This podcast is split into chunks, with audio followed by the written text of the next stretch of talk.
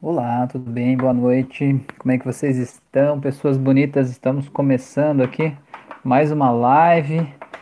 Hoje que é segunda-feira, então hoje o nosso tema, eu faço lives toda segunda e toda quinta. Na quinta-feira eu falo mais sobre evolução da consciência, quer dizer, perdão. Na segunda-feira eu falo mais sobre evolução da consciência, sobre autoconhecimento, sobre relacionamentos, né, sobre a gente mesmo. E na quinta-feira eu falo mais sobre hipnose em si, né? De que forma a hipnose pode ajudar na terapia, de que forma a gente pode ser beneficiado com essa ferramenta incrível da hipnose. Para quem não sabe, eu tenho um curso de hipnose clínica gratuito no YouTube e no Spotify.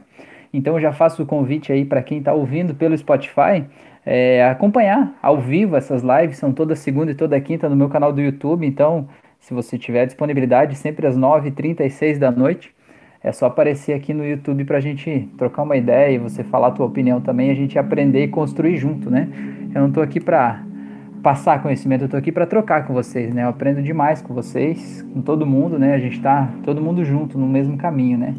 Maria Castilho, boa noite, tudo bem? A Maria ganhou uma amiga nova aí, Maria, essa semana, é isso? Brígida, boa noite, que bom que vocês estão aí, sejam bem-vindas.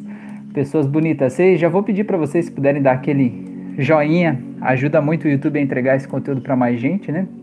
Magda, boa noite, muito bem. As pessoas que estavam respondendo minhas enquetes lá do Instagram hoje, né? Eu queria pegar aqui agora bem no início Laura, boa noite, seja bem-vinda. Eu queria pegar aqui bem no início do, do da live aqui a, o resultado final da enquete, mas a enquete só fica por 24 horas e aí, como eu publiquei ontem às 9, eu acho, hoje às 9 ela cai, caiu, né? Então, é, eu não consegui pegar o resultado final, mas eu peguei um parcial que teve mais cedo aí, só para ter uma ideia do que aconteceu naquela enquete. Então, é, a Laura falou, já deu o meu curtir, beleza. A Maria falou verdade, muita gratidão. Beleza, pessoas. Arlindo, boa noite, seja bem-vindo aí, Arlindo. Que legal, o Arlindo tá lá no curso de hipnose também. Então, gente, eu vim aqui hoje, meu objetivo de hoje é falar dessa relação mãe filho, mãe filha, pai filho, pai filha. Ô, oh, teminha intenso esse, não é não? Como é que é com vocês? Eu sei que alguns já me responderam lá no, no Instagram, né? Mas como é que é com vocês essa relação? Eu fiz a pergunta direta lá se você tem algum tipo de problema com seus pais, primeiro. Depois eu perguntei se tem algum tipo de problema com seus filhos. E depois eu perguntei entre os pais, você tem um maior problema com o pai ou com a mãe, né? E aí depois eu fiz uma outra pergunta aberta perguntando qual é o principal problema que tem, né?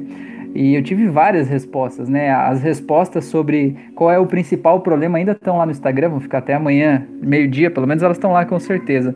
É, mas o que foi curioso, assim, é que as pessoas apontaram que elas têm muito mais problemas com os pais do que com os seus filhos. Agora a pergunta é: será que se a gente perguntar para os seus filhos, continua valendo isso, né? Será que eles também vão achar que talvez eles tenham mais problema com os pais, né? Porque a gente tem o hábito normal, né, de não não achar que a gente é o problema, né? A gente nunca é o problema, o problema é sempre o outro, né? O problema é o outro, o outro que tem que mudar, o outro que tem que pensar diferente, o outro é que tem que agir diferente. Eu tô aqui revestido de razão, né? Eu sou um ser de luz, né? Eu, eu não faço nada de errado, né? Então fica, fica essa questão aí, né? Então a galera apontou lá muito mais problemas com os pais do que com os filhos. E entre os pais, né? Se o maior problema é com pai ou mãe, teve mais respostas, 50% a mais para mães do que pais né? Ou seja, mais problemas com mães do que pais. Embora uma pessoa que respondeu lá, que ela respondeu na resposta mais aberta, ela respondeu que o problema dela com a mãe era porque o pai era abusivo, né, pelo que eu entendi, abuso sexual até, e a mãe não via ou não falava ou não reagia, né, ou algo assim. Então, é complicado ali, né? Não dava para responder só uma das opções ali na enquete, né? Então, assim, o primeiro passo que a gente precisa entender que eu acho né, que é o mais importante a gente entender e olhar para isso é que a gente não aprendeu a ser pais, tá? É, eu digo isso porque eu estou fazendo essa live e eu estou bem no meio aqui desse processo hoje, né? Eu sou filho e eu sou pai também, né? Eu sei que todo quem está assistindo nem todo mundo tem o, as duas referências, né? É, mas eu acredito que todo mundo tem a referência de ser filho, né? Espero que todo mundo tenha tido essa referência, embora não seja uma referência tão positiva assim, né? Mas você sabe como é ser filho. Mas para quem já é pai, você vai saber que a gente não aprende a ser pai. E nem mãe, óbvio, né? A gente é meio que empurrado pela vida, parece, sabe? E quando a criança nasce, a gente não se torna pai ou mãe de uma hora para outra, sabe? A gente não, não, não, não, vem um, um download de informações, você não instala um aplicativo assim, virar pai ou mãe e pronto né? É claro que muda uma série de coisas, muda os nossos hormônios, muda é, as prioridades, as programações, mas, meu, a gente continua sendo as mesmas pessoas, sabe? Você era aquela pessoa que fazia um monte de coisa errada, né? Que trocava uma coisa pela outra, que fazia um monte de burrada, que falava palavrão, que falava besteira. Não é porque teu filho nasceu que você vai mudar completamente, você vai continuar sendo essa pessoa. E se você entender desse lado, você consegue entender que os teus pais não se santificaram quando você nasceu. E esse é o ponto-chave, eu acho, sabe? A gente tem uma construção social coletiva de uma figura de o que é a mãe e o que é o pai. Né? E a mãe representa isso, e a mãe tem que ser de tal forma, tem que ser ali é, amorosa, cuidadosa, incorruptível, né? Tem que ser desse jeito, assim, tem que dar o colo, o carinho, né? O aconchego. E o pai tem que ser forte, tem que ser durão, tem que ser de tal forma, assim, né? Trazer, ter uma boa condição financeira, né? A gente tem é, estereótipos sociais criados para pais e para mães, mas nem todo mundo se encaixa nisso, né? A grande maioria não se encaixa nisso. E qualquer um que parar para pensar um pouco e analisar sobre a sua vida, vê que a gente é muito mais do que esse estereótipo. Né? É, e a gente, enquanto filho, a gente muitas vezes exige que os nossos pais se encaixem naquela caixinha, sabe? A gente compara o pai ou a mãe do coleguinha e a gente acha que o pai ou a mãe do coleguinha são muito mais legais né, do que os nossos. Os nossos são terríveis. Por quê? Porque o pai ou a mãe do coleguinha não gritam com ele, não xingam ele, não batem nele na frente das pessoas. Mas não é porque eles não fazem na frente das pessoas que eles não fazem nos bastidores, né? Então, é, a, a gente é, é o grande é, paradoxo da rede social, né? A gente vê as pessoas lá na rede social, no Instagram, no Facebook, e a gente acha que todo mundo é mais feliz que a gente. Por quê? Porque ali na rede social não é a verdade, não é o dia a dia completo. Aquilo ali é uma verdade, é, um recorte da verdade, né? Só a parte bonita, a parte é, prazerosa, gostosa da verdade, né? Mas tem a outra parte, tem o que a gente faz no nosso bastidor ali que não vai para rede social. Então, do mesmo jeito que o pai do coleguinha lá, que era perfeito na tua imaginação, talvez na infância você quisesse que o pai de outra criança fosse teu pai, né? Ou a mãe de outra criança fosse tua mãe. É, embora pareça perfeito na tua imaginação, nada é perfeito, assim, porque não existem pessoas perfeitas, né? Existem pessoas humanas, normais, reais, né? E é por aí, deixa eu ver o que vocês falaram aqui. É, a Maria falou que depende da definição do problema, né? Para definir se tem problema com pais ou filhos, né? Tá. A Fran escreveu boa noite. A Magda escreveu boa noite, Morena. A Laura, boa noite, Fran. O Álvaro, boa noite. Seja bem-vindo, Álvaro. Bom tê-lo aqui também, muito bom. Então, pessoas, é, a gente tem que aprender a ser pai. E aí é que eu faço a pergunta para vocês. Para quem já tem filho, quando foi que você aprendeu a ser pai? Em que momento? Em que circunstância? Né? É, é, legal a gente pensar isso, que essa programação que a gente executa, o programa pai, esse personagem que eu visto de ser pai, é um personagem que eu aprendi em algum momento com todas as pessoas que eu me relacionei, com os livros que eu li, com as histórias que eu vi, com os filmes, com as pessoas, com os meus próprios pais, o jeito que eles me criaram. E de certa forma eu trago de lá um jeito certo de ser pai. Eu tenho que ser pai desse jeito, porque é assim que é a referência que eu tenho, né? A gente é, costuma muito buscar essas referências. Então, se você que já é pai conseguir entender em que momento você aprendeu a ser pai, você consegue regredir um pouco e tentar perceber em que momento os teus pais aprenderam a ser pai. Né? E, e se você, mesmo que não tenha filhos, conseguir fazer essa, essa experiência imaginária, talvez mude completamente a tua relação com os teus pais. Porque os teus pais, eles não são perfeitos, sabe? Eles não são super-heróis. A tua mãe não é aquela mãe de revista lá. A tua mãe é a mãe que você precisa nessa vida, do jeito que você precisa para aprender o que você aprendeu até aqui, né? O teu pai também foi exatamente o que você precisava até aqui, mesmo sendo omisso, intransigente, agressivo, seja o que for, né? De alguma forma você precisava disso para você ser a pessoa que você é hoje, para você aprender o que você aprendeu hoje. E quando você olhar que tipo de infância esses teus pais tiveram, ou seja, como eram os pais dele. Se você tiver a oportunidade de conhecer os seus avós, hoje os avós eles tendem a ficar cada vez mais melosos, não é? Com a idade, não acontece isso com, com, os pais e avós de vocês? Quanto mais o tempo passa, mais eles vão ficando melosos, né? Aqueles avós que eram durões, rígidos na infância, vão ficando mais velhos, vão ficando todo amorosos, todo derretidos, né? Então, olha os avós, e veja se esses avós ainda são durões hoje, às vezes numa idade bem avançada. Então você pensa como eles eram quando eles eram responsáveis pelo teu pai ou a tua mãe, né? Quando teu pai e tua mãe eram crianças nessa casa, nessa família. E pensa como essa criança que foi o teu pai ou a tua mãe foi criada nessa casa. E perceba que o padrão de criação que ele tem, ou seja, o estereótipo de pai ideal que ele aprendeu, é o do teu vô. E é o que ele foi criado, né? É o que a, a, a, a mãe aprendeu com a avó, né? Então, ele já é muito melhor, provavelmente, muito mais amoroso e muito mais carinhoso do que ele foi tratado. E a gente não consegue dar para as outras pessoas o que a gente não recebeu, o que a gente não sabe o que é.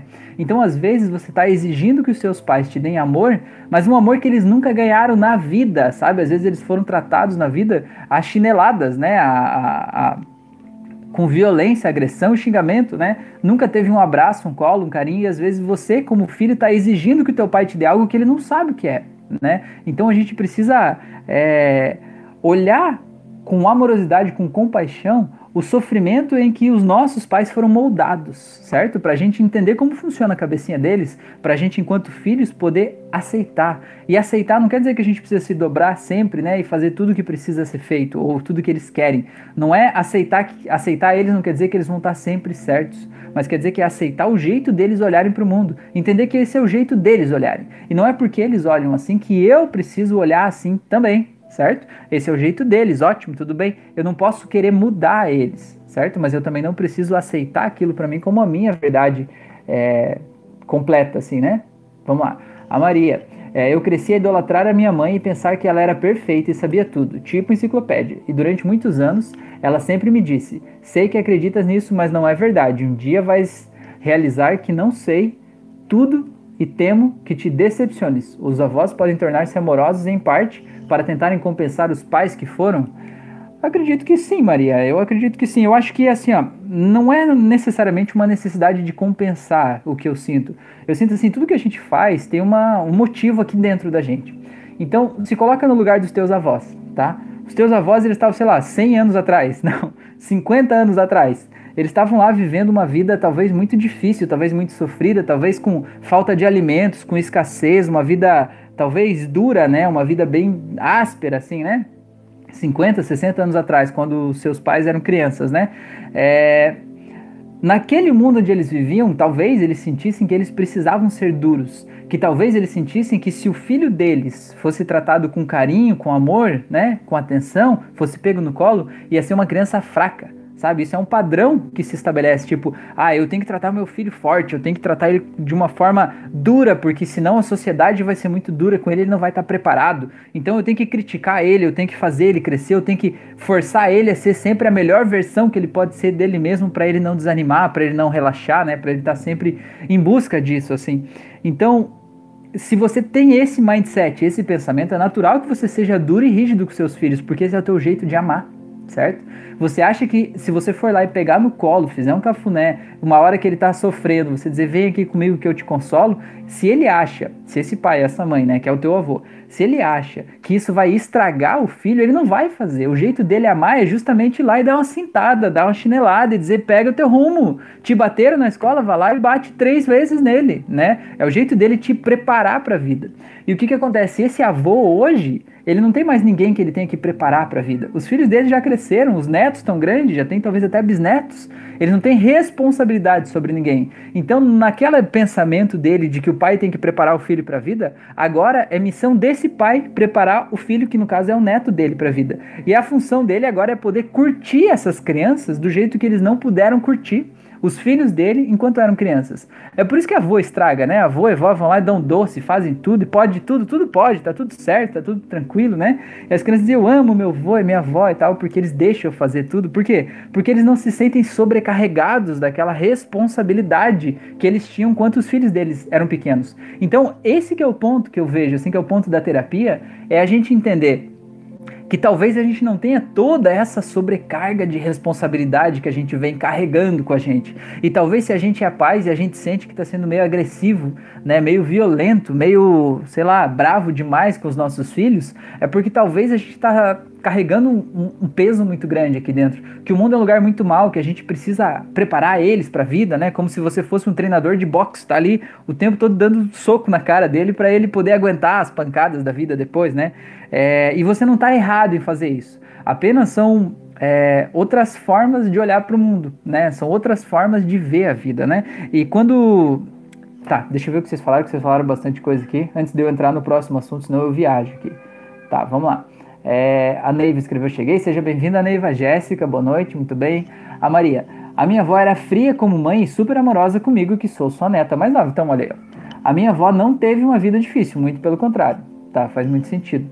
Beleza, então, mas ela não precisa ter uma vida difícil, mas ela sentia que talvez ela precisava, né, botar a tua mãe ou teu pai ali na, na rédea, né, para seguir o caminho certo.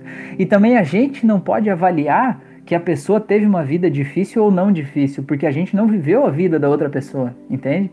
Porque se a gente acha o que, que é uma vida fácil, ah, a pessoa tem dinheiro, tem boas condições materiais, tem. Não, se fosse isso, milionários não se matavam, né? Não teria é, grandes artistas aí conhecidos no mundo inteiro morrendo de overdose, né? É porque o que é difícil para um, às vezes é, é fácil para o outro. E o que você acha que é um grande sonho, né? Uma grande, uma grande conquista, na verdade, é um grande é, uma grande cadeia, né? Uma grande prisão para outras pessoas, né? Então cada um só pode avaliar a sua própria vida, né? E, e eu entendo que talvez ela não tenha passado necessidades, mas talvez ela tenha sofrido, é, principalmente é, enquanto machismo muitas vezes, né? Tipo, a mulher tem que ser desse jeito, porque tem que ser assim, porque tem que estar tá ali sempre para servir o marido, né? Há muitos anos se, se, fazia muito isso, né? A mulher tem que estar tá ali sempre para servir o marido, para fazer do jeito X e tal, né? Para estar tá ali sempre pronta para isso. E talvez ela, enquanto mãe, achava que tinha que preparar a filha para isso também, né? Tá, vamos lá. A Neiva, pois é, não tem responsabilidade de educar, né? Os avós, né? Isso aí mesmo. A Maria escreveu: Minha avó nunca trabalhou na vida, vivia tipo celebridade, mas teve seus desgostos. Talvez daí a frieza. Pois é. Então, mas que tipo de celebridade, né? Tem tudo isso, beleza? Tá. Vamos seguir em frente aqui então, galera, o que eu anotei aqui para vocês. Outra coisa pra gente olhar, e eu falo aqui, eu falo enquanto pai e falo enquanto filho ao mesmo tempo. O primeiro passo é a gente ver que nós temos os nossos próprios traumas e bloqueios. Então, se você é pai, saiba que os teus traumas estão influenciando na tua relação com o teu filho. E se você é filho, saiba que o teu pai também tem traumas, o teu pai e a tua mãe também tem bloqueios, o teu pai e a tua mãe também vão agir no relacionamento com você com base nas experiências que ele já viveu lá do passado, nas experiências que ele aprendeu com os pais dele, com as outras pessoas, no jeito que se deve educar os filhos, do jeito que ele foi educado, né? E ele tem muitos traumas e esses traumas estão aí refletidos é, num excesso de cuidado, muitas vezes, em relação à tua educação, né? Coisas que, tipo, vamos dar um exemplo é, ele tinha um, vamos dizer que teu pai ou tua mãe, né? Os teus pais tinham um amigo, né? Em comum. E esse amigo em comum teve um filho.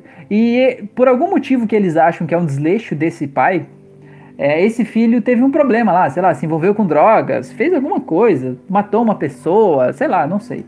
É, esses pais, pela proximidade que tem, eles podem gerar dentro deles um trauma do tipo: meu Deus, eu preciso estar tá aqui junto do meu filho. Eu preciso fazer tudo que esse amigo não fez para que o meu filho não tenha o mesmo resultado que o outro, né? Então, às vezes, eles te sobrecarregam de cobranças, de coisas, né? De exageros, em função de um trauma que você não tem nada a ver com isso, né? Não tem nada a ver com isso. Foi o filho do outro lá que você nem conheceu, né? E tá tudo certo. É mais ou menos por aí. É, a Neiva escreveu: Sei tão pouco sobre meu pai e minha mãe crianças. Pois é, mas o importante é você olhar, assim, que eles têm traumas, de certa forma, né? O jeito que eles tratam a gente é em função do mundo em que eles viveram. Por que, que eu falo disso, né? De que nós temos os nossos próprios traumas? É que assim, ó, todas as pessoas querem o nosso melhor, né? Enquanto pais, os pais sempre querem o melhor dos filhos. Só que o jeito de cobrar esse melhor dos nossos filhos, muitas vezes, ele não se adequa ao que os filhos precisam, né? Eu estava pensando enquanto eu estava preparando o conteúdo da live, me veio aqui uma imagem mental, eu vou fazer aqui para vocês. Deixa eu ver se eu consigo achar uma folha em branca no meu caderno aqui, segurei. Ó, que eu vejo mais ou menos assim, ó. Deixa eu ver se vai aparecer aqui. Ó, imagina que aqui, olha só meu caderno, saca o tipo, ó. Imagina só, imagina que aqui é tipo como se fosse o universo. Imagina as energias aí do universo, né? Todas fluindo de um mesmo lugar, né? Eu nunca fiz isso numa live, mas eu vou fazer de novo, né? Imagina que isso aqui é um negócio assim, né?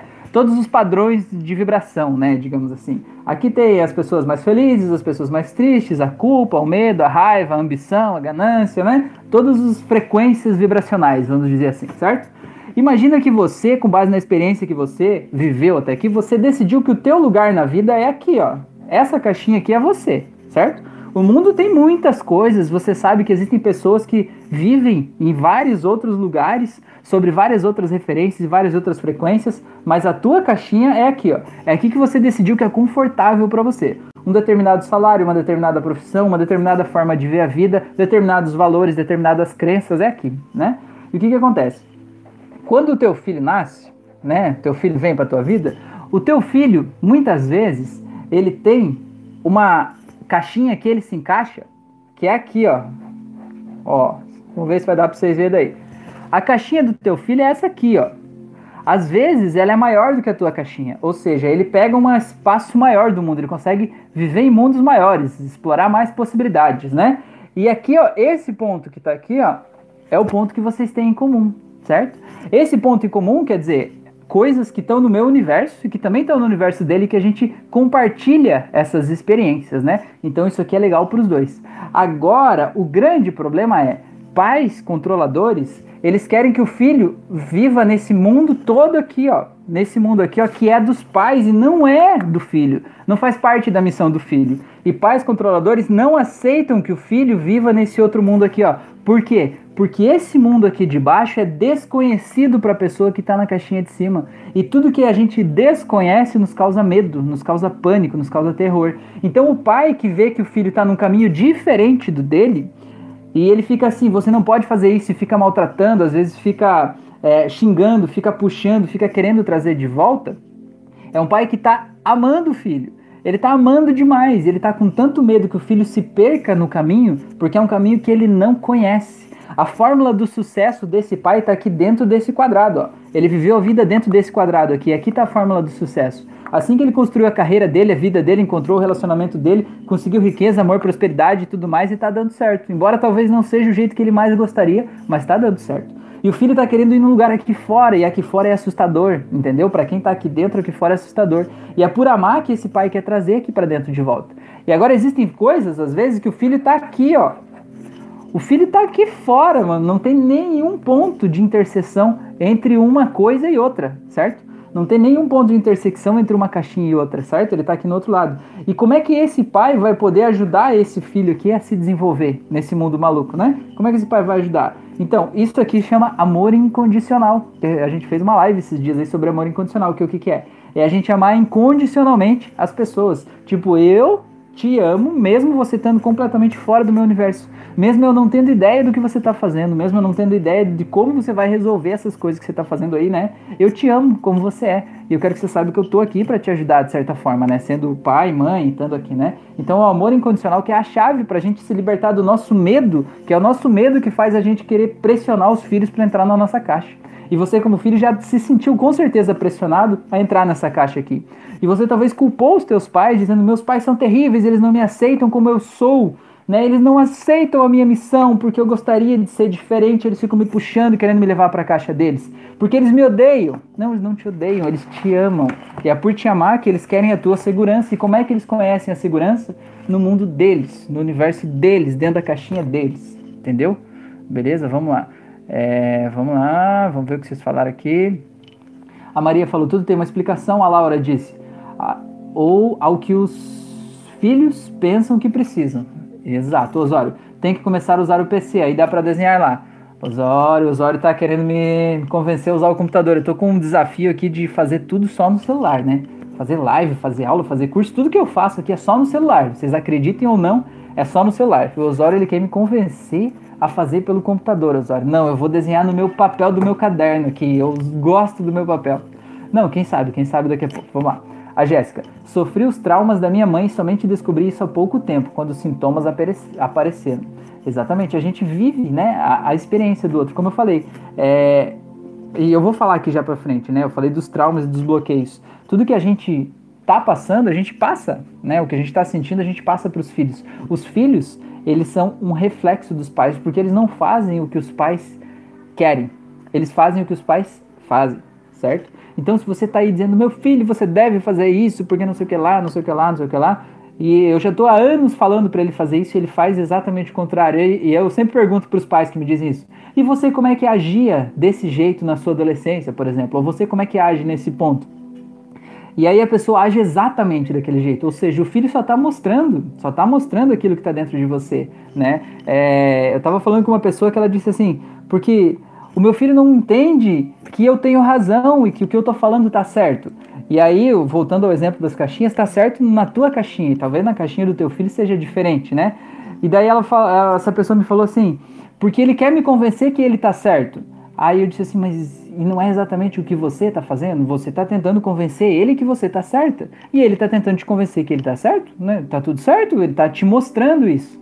Então, isso aí, muitas vezes, a gente chama de projeção, né? Uh, porque assim, a, a gente projeta sobre o nosso filho as nossas expectativas, as nossas frustrações, a gente projeta o que a gente gostaria de ser, né? A gente projeta como a gente gostaria de se sentir de certa forma, né? E projeta também os nossos traumas, os nossos bloqueios, projeta as nossas sombras. E é por isso que muitas vezes a gente se sente com muita raiva, seja dos pais ou dos filhos, quando eles estão mostrando uma parte de nós que a gente não quer ver, né? Então, às vezes, é uma arrogância, às vezes um, uma forma de falar que é meio agressiva, sabe? A hora que você vê no teu filho, no teu pai aquilo ali, aquilo te machuca tanto, por quê? Porque aquilo tá dentro de você também. E você não aceitou aquilo dentro de você, você não assimilou aquilo ali em você. E quando você vê no outro, parece que ele tá esfregando na tua cara que você ainda tem algo para curar. E aí a gente, em vez de pegar aquilo e absorver como um aprendizado, tipo, opa, obrigado meu filho por me mostrar isso, né? Que eu preciso é, evoluir essa parte, esse aspecto dentro de mim, a gente fica com raiva. A gente culpa o outro, a gente acha um culpado, a gente tira da gente a nossa responsabilidade por mudar. É, tem aquele ditado que diz que quando um não quer, dois não brigam, né? Então, se você vive brigando com seus filhos ou com seus pais, é porque os dois querem. Os dois querem, né? Se um só não quisesse, os dois não brigavam. Isso não quer dizer sempre ceder e sempre dar razão para o outro. Quer dizer encontrar formas e caminhos alternativos de entender o que está passando no mundo do outro e olhar a vida sob os olhos do outro, né? Quando você consegue olhar pelos olhos do outro, você consegue ter compaixão, você consegue entender por que ele age assim, por que ele pensa assim, você consegue entender que mesmo que você não age, não pense desse jeito, você consegue aceitar ele, né? Entender que ele é um outro universo, ele é outra caixinha fora de você, que tá tudo bem. A Neiva falou: pense fora da caixinha. Isso mesmo, a Brígida. Acho que aprendi realmente a ser mãe quando tive que sair da caixinha, para que ele viva na parte principal do mundo dele, a música. Total diferente do meu naquela época. Então, Brígida, esse aí que você falou, a coisa mais linda, a coisa mais maravilhosa, né? Você é uma mãe que percebeu que seu filho era diferente do mundo que você vivia e você de alguma forma acolheu aquele mundo dele na tua vida, né? Aceitou aquilo ali, né? Para tentar melhorar, né? É, se entender com ele. Então, muitas vezes eu sempre digo assim, nada acontece na nossa vida e ninguém entra na nossa vida sem que a gente precise daquilo ali, sem que aquilo ali seja para que a gente aprenda algo, né? Então, se esse filho, que é uma coisa eterna, né, nasceu de você, ele nasceu de você, ele está na tua vida, ele está aí para te ensinar alguma coisa, certo? E só dói enquanto a gente não aprende, só dói enquanto a gente está lutando contra, só é difícil quando a gente não aceita, quando a gente fica dando murro em ponta de faca, entendeu? Quando você para para olhar para o teu filho e pensa, meu, o que, que esse meu filho quer me ensinar? Né? O que, que ele está querendo me ensinar com esse comportamento? Né? De que forma eu posso agir para que esse comportamento seja diferente?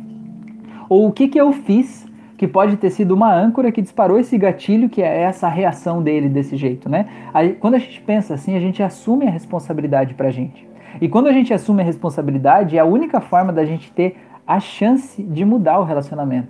Porque se a gente não assumir a responsabilidade, se a culpa sempre for do outro, e se o outro nunca mudar, você nunca vai ter paz de espírito na tua vida, certo? Porque quando você passa o poder da mudança só para outra pessoa, a responsabilidade é só do outro, porque ele é o errado e eu sou um santo, eu sou um ser iluminado de Deus que sabe tudo e ele está errado, ele tem que me obedecer e ser desse jeito, né? Você está transferindo a tua paz de espírito, a tua responsabilidade para ele. Enquanto ele não mudar, você não vai ter paz. E se ele não mudar nunca, e daí? Né? Você vai viver uma vida assim? Né? Então, é, é uma mudança de mindset, né? Passa um pouco da gente é, aceitar que os nossos filhos também ensinam pra gente né? E que toda a relação, deixa eu ver o que a Fran falou aqui, ela falou uma coisa muito bonita, né? É, que relacionamentos são trocas, né? Todos os relacionamentos são trocas.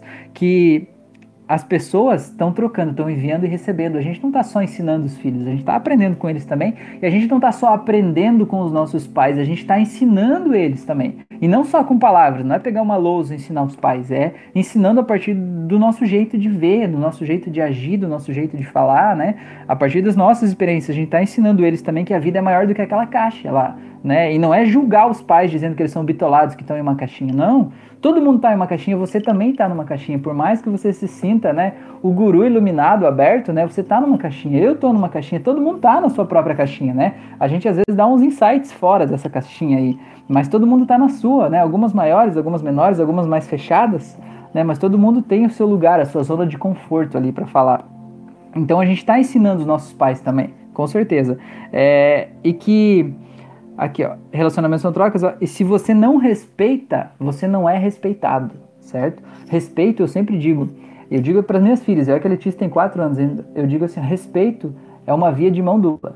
Respeito só existe quando o respeito vai e vem. O respeito não existe de um lado só, né? Então você você precisa respeitar para você ser respeitado também. Às vezes a gente só quer exigir o respeito dos outros, mas a gente não respeita. A gente não respeita o jeito de pensar, que é diferente do nosso. A gente não respeita o jeito de agir. A gente ouve já pensando no que a gente vai responder, em vez de ouvir atentamente o que a pessoa está falando, né? A gente está pensando, a gente está fazendo de conta que está respeitando à medida que a gente está tentando trazer a pessoa para o nosso mundo, né? E o mundo dela é diferente do nosso, né? Tá tudo bem, tá tudo certo. É, deixa eu ver aqui. Tadadam. Tá, isso aqui é outra parte mais pro final. Deixa eu ver o que vocês falaram aqui. É... A Magda falou: segui a caixinha que você desenhou para o filho, mas sempre sinto incompleta. Se sente incompleta por quê? Porque você quer a aprovação dos teus pais, é isso? Você gostaria que os teus pais estivessem na tua caixinha, é isso? Você só ia se sentir completa se fosse assim. Porque os teus pais não entendem a tua caixinha. Você está numa caixinha diferente da deles, mas se sente incompleta porque você gostaria de receber é, a, a atenção deles, né? Algo assim, não é? Então, só que você não pode controlar os teus pais, você não pode controlar os desejos dos seus pais, né? Então, se você passar uma vida em busca da aprovação deles, talvez você passe uma vida incompleta e frustrada, né? Porque talvez eles nunca estejam dispostos a sair da caixinha deles e, e eles acham que o mundo é aquilo lá. A Brígida escreveu ali, Magda, também me senti assim no início, mas quando aceitei que era o melhor, as coisas foram fluindo e me encontrei como terapeuta e hoje sou muito mais feliz do que na carreira anterior. Exatamente. Então, Brígida, pelo exemplo que você está falando, talvez se você perguntasse para os seus pais, pais, o que vocês acham de eu ser terapeuta? Talvez você nunca fosse ser terapeuta, né? Eu conto aqui a história para os meus pais até hoje. É, meu pai de vez em quando pergunta assim, pergunta assim, e aí como é que tá aquele negócio de psicose, né? Então o que eu faço não é hipnose, é psicose, né? Ou seja, eu deixo as pessoas loucas aqui, né? E é o que eu faço, na real ele tá certo, ele não tá errado, né? Eu tô aqui deixando as pessoas loucas, né? Fora, fora do mundo, né?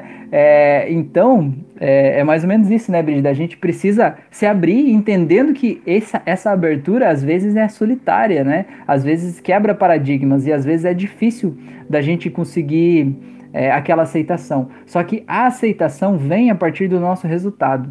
Os pais, no final das contas, eles sempre querem ver os filhos felizes e bem. E não importa onde você esteja, se você estiver feliz e bem, eles vão estar felizes e bem também. Se eles não estão felizes, não estão assim aprovando totalmente o que você está fazendo ali, porque de alguma forma eles acham que talvez se você estivesse lá no mundo deles, na caixinha deles, você pudesse estar mais feliz lá, né? Então depende da gente é, nos empoderar e sermos felizes, porque aí essa essa essa aceitação, essa segurança vai vir de forma mais intensa, mas não em busca da aceitação, porque em busca da aceitação a gente nunca vai conseguir.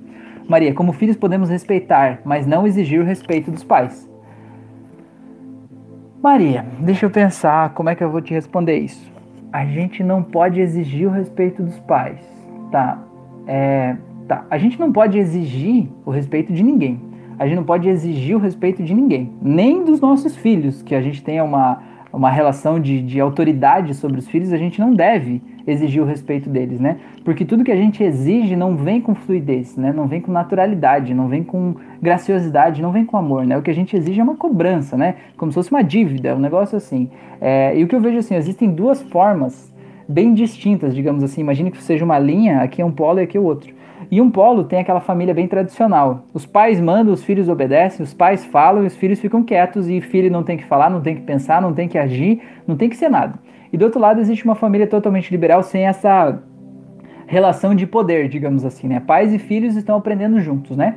A questão é você saber em que parte dessa linha você tá. Você tá aqui, você tá aqui, né? Se você tá aqui, tá tudo bem, você não tá errado, né? Você é um pai de uma forma bem tradicional e você tá exigindo e cobrando que os seus filhos têm que te obedecer. Agora, se você é um pai aqui, existe uma probabilidade muito grande que a espiritualidade, Deus, universo, a fonte, Alá, Buda, sei lá quem que você vai chamar, né, que existe aí em cima de nós, que a espiritualidade ou a vida vai te mandar um filho que tá aqui, ó, entendeu? No outro extremo, porque para te ensinar que esse padrão aqui, esse polo não é tão bom assim, que esse polo não é tão positivo assim, né? E esse filho que tá aqui, ele vai te forçar a vir um pouquinho mais para cá, certo? E se você for um pai tão aqui assim, talvez você vai ter um filho que vai exigir que você venha um pouco mais para cá, para você ser um pouco mais disciplinador, um pouco mais rígido, talvez, né? Com limites, né? Ou com alguma situação assim, né? Então é muito louco essa, essa, esse equilíbrio do universo, né? Que a vida traz pra gente o que a gente precisa, né? Então é mais ou menos por aí. Deixa eu ver o que vocês falaram aqui para não perder. É, tarará, tá, Fran. Todos somos professores e aprendizes nas nossas relações. A Magda escreveu, como se eu deveria estar mais na caixinha deles. Uhum. Magda, talvez queira dizer que ele tem um novo mundo a te mostrar. É, ou que você tem um novo mundo a mostrar para ele também, né?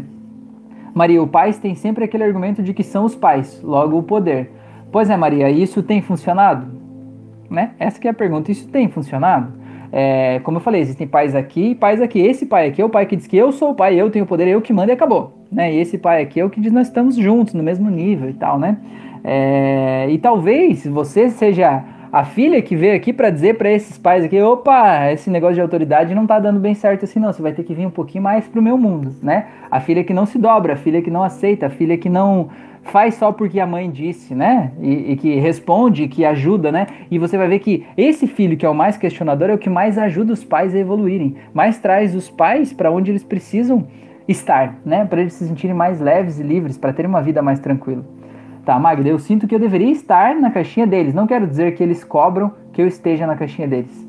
Então, Magda, isso é uma coisa que está dentro de você. Se você sente que você só vai ser feliz na sua vida estando dentro da caixinha deles, você tem que estar tá lá. Então você tem duas opções para você encontrar a tua felicidade. Ou se livrar dessa crença e encontrar motivos para você estar tá onde você está, ou ir para a caixinha deles, né? Não tem outro jeito. Para você não passar uma vida vazia, né? Buscando um sentido e se sentindo inadequada, sentindo que está onde você não deveria, ou que você não está onde deveria, né? Algo assim. Jéssica, não querer ter filhos seria uma opção de vida ou um trauma?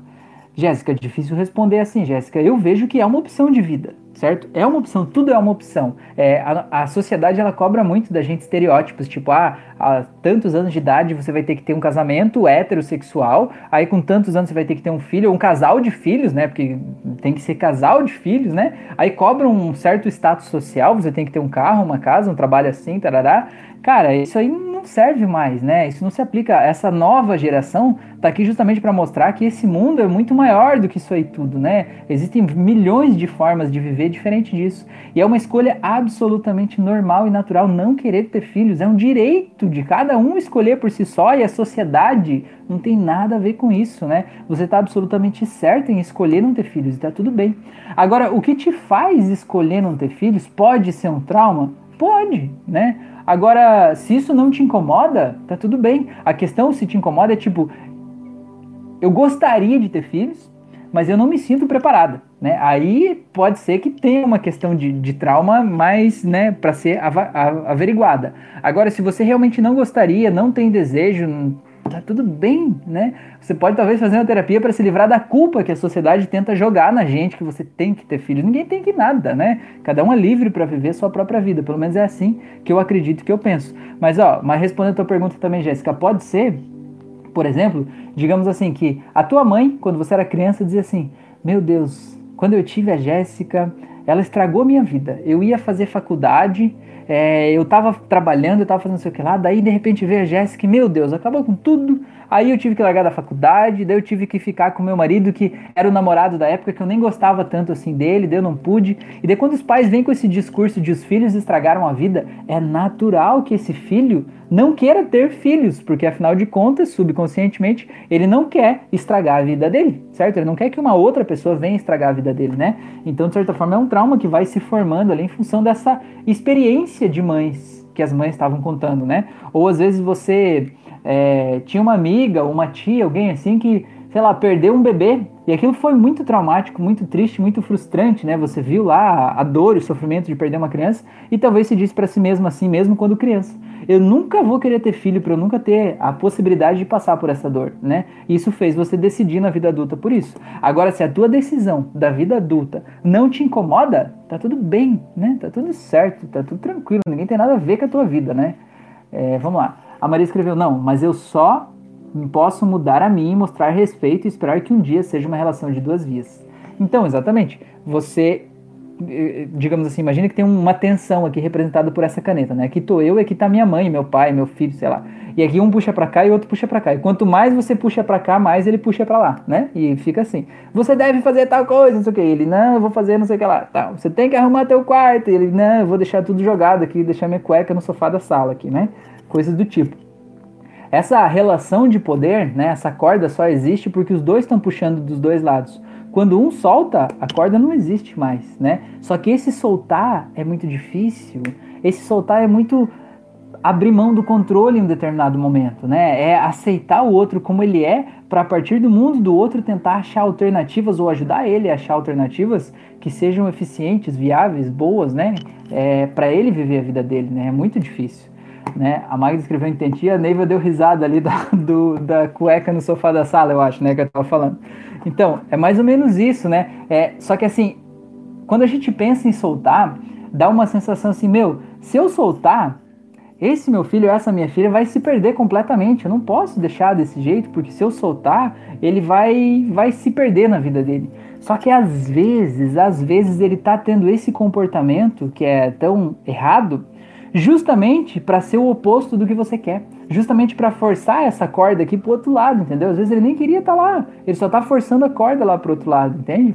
Então, às vezes é mais ou menos isso, é questão da gente entender no mundo, né, dessas criaturas o que está acontecendo lá, assim. E entender também que a gente, e eu acho que essa é a coisa mais importante, eu acho que é a lição mais difícil para a gente enquanto pais e para a gente enquanto filhos entender como os nossos pais pensam, né? A lição mais difícil é que a gente não pode resolver os problemas dos nossos filhos. Isso é uma coisa muito difícil. É muito difícil soltar isso, sabe?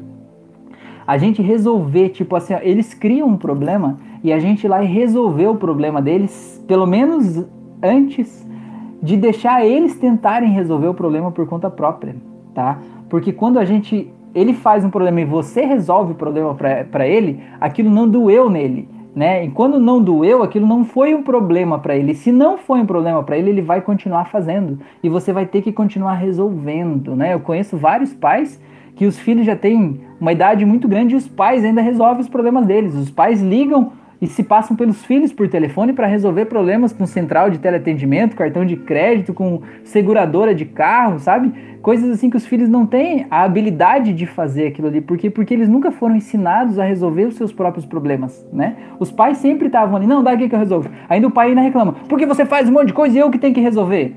Você tem que resolver por quê? Né? Ninguém disse que você tem que resolver. Esse problema não é teu, esse problema é dele. Né? Vou dar um exemplo pequeno, de uma coisa pequena assim mas que acho que serve de exemplo. É, imagina, eu tenho uma filha de um ano e meio, né? Ela vai lá e sobe num lugar e ela tá ali meio presa sem conseguir descer, né? Tá ali se enfiada num lugar que ela não devia ter ido, né? Ela tá lá enfiada lá. Eu vou ajudar ela a sair de lá, se ela não conseguir, é óbvio que eu vou, né? Faz parte do meu papel de pai cuidar, olhar, tá ali junto, né? Proteger e ajudar ela. Agora, ela subiu no negócio, eu vou lá e vou tirar ela correndo de lá porque ela subiu? Não, eu vou ficar olhando, vou me certificar que ela não vai se machucar, que ela não vai cair dali, né? Vou ficar ali perto, mas eu vou deixar ela resolver. Eu vou deixar ela tentar, pelo menos de todas as formas que ela conseguir na vida dela ali, descer sozinha de lá. Se ela não conseguir descer, e aí ela vai começar a chorar, porque ela tem um ano e meio ainda, né? Ela vai começar a chorar, ela vai pedir ajuda, e aí eu vou ajudar, né? Então, faz parte do nosso papel de pai entender qual é o nosso limite e deixar eles desenvolver sozinhos até o limite que eles podem, né? Não a gente querer se enfiar lá, é, ultrapassando as barreiras, se enfiar na vida dele e querer resolver para ele uma coisa que nem é um problema para ele. Talvez aquilo nem seja um problema para ele, ele tá lá só porque tá tudo bem. Ela sabe como descer dali, ela já fez várias vezes. E eu é que tô aqui me fazendo de louco, reclamando, xingando, gritando e tirando ela dali, dizendo que essa criança me dá muito trabalho porque eu tenho que ficar tirando ela dos lugares. Não, né? Ela é uma criança, ela tá explorando o mundo, né? Faz parte do meu papel enquanto pai, né? Auxiliar ela nessa forma de explorar o mundo. Pelo menos é assim que eu entendo, né? Para que ela descubra a partir de dentro dela como resolver isso. Inclusive, quando ela tiver problemas na vida adulta dela ou na adolescência, em outro momento, que ela saiba que primeiro ela precisa tentar sozinha resolver os problemas, né? Que o pai não é um super-herói que vai aparecer do nada e vai tirar ela dali, que ela precisa tentar dar um jeitinho, né? E se ela não der um jeitinho, ela sabe que o pai ou a mãe vão estar por perto para de alguma forma tentar ajudar. E eu acho que é isso que empodera as pessoas, sabe? A sensação de saber que é, eu sou amado, eu sou cuidado e eu posso fazer as coisas, eu posso me aventurar né? E eu posso tentar achar alternativas para isso, né? Então a Letícia, minha filha de 4 anos e meio, é incrível. Muitas vezes ela, tra ela vem com o problema, ela já traz a solução junto. Ela diz assim, papai, aconteceu tal coisa e dá pra gente resolver assim. Eu fico assim, meu Deus, quantos anos essa criança tem? Deve ter uns 100 anos já, né? Porque ela já vem com a solução, né, do problema. Aconteceu o problema X, já tem que fazer tal coisa, né? Então é muito incrível, que é uma coisa meio natural, assim, de tentar achar alternativa, né? Eu conheço várias pessoas adultas, né, que não têm essa proatividade de tentar resolver sozinho o problema. Beleza? A Magda escreveu entendi, a Neiva deu risada, a Maria perguntou soltar em que sentido, pois também dizes que não devemos ser saco de pancada. É... Deixa eu ver o que mais você escreveu, eu já volto a responder isso. A Laura escreveu: Achar o equilíbrio é bem difícil. Acho que a resposta está no amor mesmo, incondicional. Ensinar que achamos certo ensinar o que achamos certo e deixar elas escolherem o caminho que para elas é o certo. A Maria escreveu: Minha mãe foi sempre super protetora. Passei muitas vergonhas já adulta de a minha mãe resolver problemas meus, coisa que eu não pedi. Eu sou capaz de resolver os meus problemas. É, então, o fato da tua mãe se enfiar na tua vida, assim, de certa forma, né, querer resolver problemas que às vezes nem são problemas para você ainda, né? É, e o fato desse comportamento de sempre querer resolver faz com que a gente, quando se vê subconscientemente, quando se vê diante de um problema, qual é a primeira reação subconsciente nossa? Vou procurar minha mãe. A minha mãe vai resolver. Ela sempre resolveu para mim, né? E a gente acaba perdendo a proatividade de achar soluções inteligentes, né, criativas para os problemas da nossa vida, né? Isso é muito natural. Tá respondendo o que você perguntou lá em cima antes, Maria. É diferente você quando eu falei de soltar a corda, né? Você perguntou soltar como?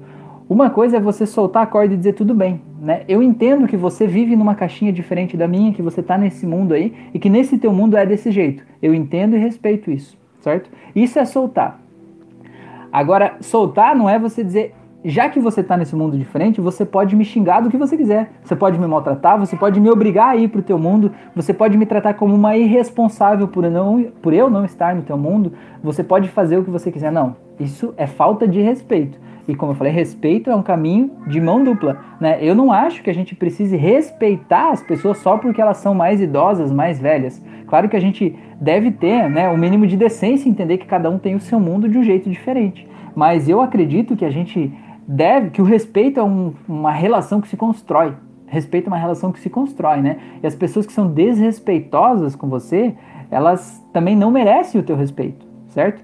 Então, mas é diferente você soltar e aceitar a pessoa como ela é, e é, é, diferente de você ser o saco de pancadas e dizer, não, bata em mim que eu tô aqui para isso, né? Eu vou te respeitar, vou ficar em silêncio para você fazer o que você quiser, né? Eu vejo que são coisas bem diferentes. Espero que, que possa ter ficado claro aí. Beleza?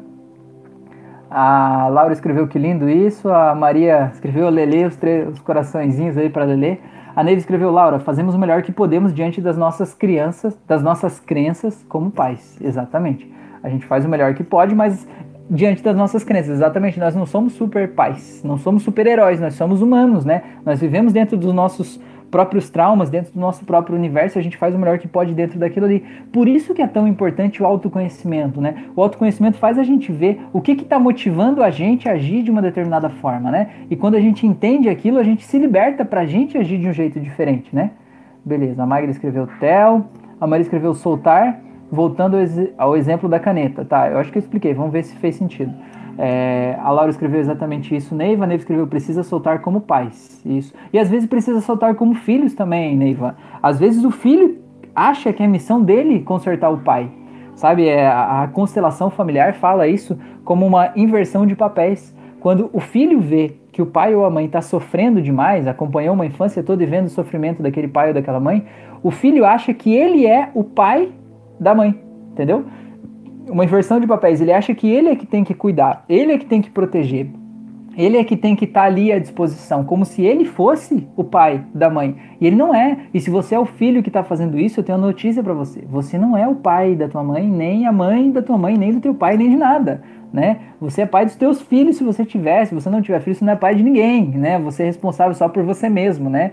Não é teu problema os problemas do teu pai. E também não deveria ser teu problema os problemas dos teus filhos, né? A menos que interfira em você, de certa forma, né? Mas os problemas que ele cria, ele precisa aprender a resolver. E você, enquanto pai, tem que se colocar à disposição para empoderar ele e ajudar ele a resolver esses problemas. Tem um livro que eu li, que tem uma metáfora lá, que é um livro do Osho, chama assim Livro das Crianças. É um livro que eu recomendo muito para esse assunto que a gente está falando hoje de pais e filhos. Leiam esse livro, se vocês tiverem a oportunidade, é muito legal. É, e ele fala o seguinte: ele diz que ele, enquanto criança, ele percebeu que ele gostava muito de subir em árvores, o Osho. E que subindo em árvores ele se sentia muito bem, ele se sentia leve, ele se sentia livre, ele se sentia como um pássaro lá em cima, sentindo vento, sol e tudo mais. É, e aí, o que ele fala assim, que o pai dele dizia que ele não podia subir em árvores, porque era muito perigoso, né? Ele ia, podia cair lá de cima, podia morrer, podia não sei o que lá e tal. E ele, né, sendo essa figura icônica que ele foi, né, o Osho, ele disse para o pai dele assim: Olha, pai, a tua missão a, faz parte da minha missão subir em árvores. Se você me proibir, da minha missão não, faz parte do meu desejo subir em árvores. Se você me proibir de subir em árvores, em algum momento, quando eu não estiver com você, eu vou subir em árvores, porque eu tenho desejo por isso, eu gosto disso. Me interessa subir em árvores, certo? E aí, o que, que ele diz assim, o Osho fala, né? A tua missão enquanto pai, se você quer realmente me proteger, é encontrar qual é a pessoa que é o melhor subidor de árvores, o melhor escalador de árvores, que sabe de todos os melhores conhecimentos, técnicas, ferramentas, para eu poder subir em árvores, que é uma coisa que eu vou fazer, mas para que eu possa fazer com segurança. Então, olha a mudança de, de mindset, né? Tipo, aquele pai que queria proibir o filho de fazer algo que não entrava no mundo do pai, né? Tava proibindo o filho, e o filho tá dando essa lição do tipo assim, é, você não vai estar comigo para sempre, você não pode me proibir de fazer as coisas que eu tenho desejo de fazer. A melhor coisa que você pode fazer é me ajudar a entender, talvez, por que, que isso que eu quero fazer seja errado, de que forma que isso vai ser um problema, né? É, para que eu esteja preparado para fazer o que eu quero fazer. Outra coisa que é importante que me veio aqui agora, que eu acho que é interessante a gente entender nessa relação de pais e filhos, é que a PNL fala o seguinte, que existem pessoas que são mais orientadas pela busca do prazer. E tem pessoas que são orientadas por fugir da dor, certo? Verifique se por acaso você não está usando o padrão errado com seus filhos, tá? É, porque assim, ó, por exemplo, imagina que você é uma pessoa orientada em fugir da dor, né? Faz parte de você fugir da dor. Então todas as decisões que você toma na vida, você toma para você não sofrer, né? Você toma para não sofrer. Tipo, ah, eu vou ter que ter uma profissão para que eu não morra de fome, para que eu tenha um lugar para morar, vou ter que ter uma profissão para que eu não sofra, né? Então você não escolheu a profissão porque ela te dá prazer, você escolheu ela para fugir da dor. Agora, o teu filho pode ser uma pessoa orientada pela busca do prazer e não fugir da dor. Então, se você chegar pro teu filho e disser assim: "Meu filho, se você não tiver uma profissão, não for para uma faculdade e tal, você não vai ter o que comer na tua vida, ou seja, você está fazendo ele perceber qual é a dor que pode ter no futuro caso ele opte por esse caminho. E para ele isso não vai fazer diferença nenhuma, porque ele não está olhando para a dor, ele está olhando para o prazer, entendeu? Então você pode passar uma vida dizendo: Olha, meu filho, fuja desse sofrimento, faça tal coisa. Ele vai dar risada, você não está falando a língua dele, ele não vai entender nada do que você está falando. Aquilo ali não vai fazer sentido nenhum para ele. Você vai dizer: Não, porque você não vai ter o que comer, vai ter que morar num apartamento pequeno, num bairro afastado, num jeito assim, assim, assado e tal. Ele vai olhar, vai dar risada, vai dizer tô nem aí, né? Porque é uma pessoa orientada pela busca do prazer. Então talvez se diz assim, meu filho, se você estudar, você vai poder escolher qualquer faculdade do mundo para você poder fazer, né, a tua faculdade, qualquer universidade do mundo, né? Pense, se você aprender inglês, você vai poder, é, sei lá, viajar o mundo todo, vendo lugares, tal. Pensa algo que é bom, algo que é um prazer que ele busca na vida dele e de que forma aquilo que você quer pode ser associado ao prazer que ele está buscando. Aí vai colar, aí vai pegar, entendeu? E da mesma forma, às vezes você é um pai orientado pela busca do prazer e você quer dizer pro teu filho, filho, faça isso, porque se você fizer isso, você vai conseguir tal coisa, coisas grandiosas, coisas não sei o que lá. E o filho diz, não, mas isso aqui que eu tenho tá bom para mim, isso aqui já é o suficiente, né? Eu não quero aquilo lá e pronto, né? Você não tá falando a língua dele, né? Então é legal a gente pensar sobre isso. Deixa eu ver o que vocês falaram aqui. É... Tá, tá, tá. Maria. Aí fica a minha dúvida. Eu soltei e tento entendê-la, mas é isso que acontece, o xingamento. Uh, na bem verdade, fui mãe da minha mãe durante a minha infância. É isso aí. É, a questão do xingamento é que se tem o um xingamento aí, porque no final das contas, no final das contas, não tá bem solto isso aí, né? Dá pra gente soltar um pouquinho mais, né? Porque o xingamento ele vem da raiva, ele vem de um confronto, né? De um confrontamento, assim, né? E se tá tendo isso aí é porque não tá assim tão solto, né? Talvez dê pra gente soltar um pouquinho mais, um pouquinho mais.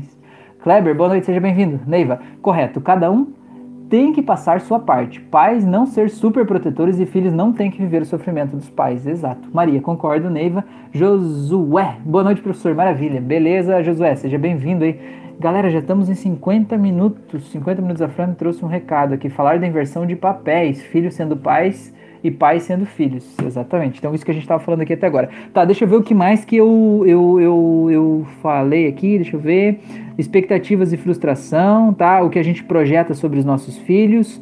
É, sobre a gente desenhar um caminho que a gente gostaria que os nossos filhos seguissem para que eles não sofram. Então, como é que eu desenho esse caminho? Eu desenho esse caminho com base na minha experiência, na minha caixinha, né? Só que às vezes o meu filho não quer essa caixinha para ele, né? E quando ele não escolhe essa caixinha, eu me sinto frustrado enquanto pai. E a gente, enquanto filho, se sente cobrado demais, porque a gente sente que o nosso pai quer puxar a gente lá para o caminho dele, né? O nosso pai tem tal profissão, ele quer que eu siga essa profissão também, ele quer que eu faça tal coisa, ele não me aceita como eu sou, ele não me aceita fazendo o que eu quero, né? O meu pai e minha mãe são monstros que me odeiam porque eu sou desse jeito. Eles não são. Eles te amam e é por te amar que eles estão te cobrando e tentando te levar para a caixinha deles, né? Porque lá eles se sentem seguros, é um mundo confortável deles. Beleza? É, como diz a música do Legião Urbana, né? Você culpa seus pais por tudo. Isso é um absurdo, eles são crianças como você. É mais ou menos isso, né? Tá, vamos lá. É, mais um ponto que eu anotei aqui, que é uma pesquisa que foi feito pelo. Ah, eu não me lembro o nome do cara agora, eu não vou chutar para não falar o nome errado, tá? Mas é o porquê do erro da punição. Isso aqui dava uma live, só essa pesquisa aqui. Quem sabe a gente faz uma live outro dia sobre isso. Mas eu vou falar aqui agora, já que a gente está falando de relação pais e filhos tem muita punição envolvida nisso, eu vou falar disso agora também, tá? É, os caras fizeram uma pesquisa e eles descobriram que é muito mais, melhor, mais produtivo, mais producente, né? Para as pessoas quando elas são tratadas pelo incentivo e não pela punição. Tipo, quando a pessoa faz uma coisa errada, ela é incentivada, elogiada. Ela se torna muito melhor, mais produtiva do que quando ela é punida por ter feito algo errado.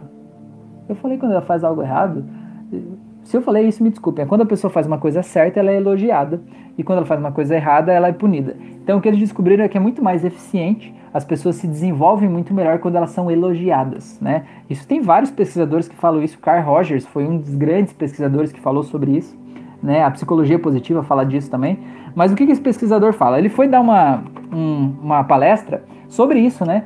Para uma equipe que é, eles estavam. Uma equipe de instrutores de voo, certo? os caras que são professores que ensinam pilotos, formam pilotos de aviões. E eles falaram isso, que é muito melhor você elogiar do que você repreender, punir e criticar. E aí um desses instrutores de pilotos falou assim: vocês são idiotas, né? Vocês não sabem do que vocês estão falando. Porque eu, na minha vida real aqui, quando eu estou aqui é, ensinando esses pilotos, é, quando eu repreendo eles quando eles fazem algo errado, é muito melhor, porque da próxima vez eles fazem certo. É muito melhor do que quando eles fazem algo certo, eu elogio, da próxima vez eles fazem errado. E todos aqueles pilotos, que, aqueles instrutores que estavam lá concordaram com ele. E esse pesquisador ficou com a pulga atrás da orelha e falou: Mas que diacho, será que isso está errado? Porque, porque a, a, percepção que esses instrutores tiveram é real, né? Quando eu, eu elogio, eles erram depois.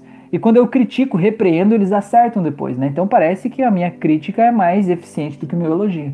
Aí eles foram pesquisar e fizeram vários testes para tentar entender o, o, porquê, né? O que está acontecendo, né? Qual que é o erro que está aí nessa, nessa fórmula matemática, né? E o que eles descobriram é um negócio que chama assim, eles chamaram de retorno à média. Ou seja, imagina que você, nesse exemplo dos pilotos de avião, agora eu vou pegar um papel muito louco aqui que a Fran trouxe para mim com um desenho aqui. É, você é um piloto de avião, não vou pegar papel também, só de raiva agora, senão o usuário vai ficar me zoando o meu papel aqui. Imagina que tem um gráfico aqui, né? Aqui é o começo, né? E aí tem uma linha ascendente aqui, tá subindo, certo? Aqui então, você enquanto está aprendendo a ser piloto de avião, você aprendeu com habilidades baixas. E você vai subindo essa linha conforme o tempo vai passando, você vai ficando cada vez mais habilidoso, né? Conforme você vai tendo mais práticas, mais aulas, e quanto mais o tempo passa, mais habilidoso você fica aqui em cima.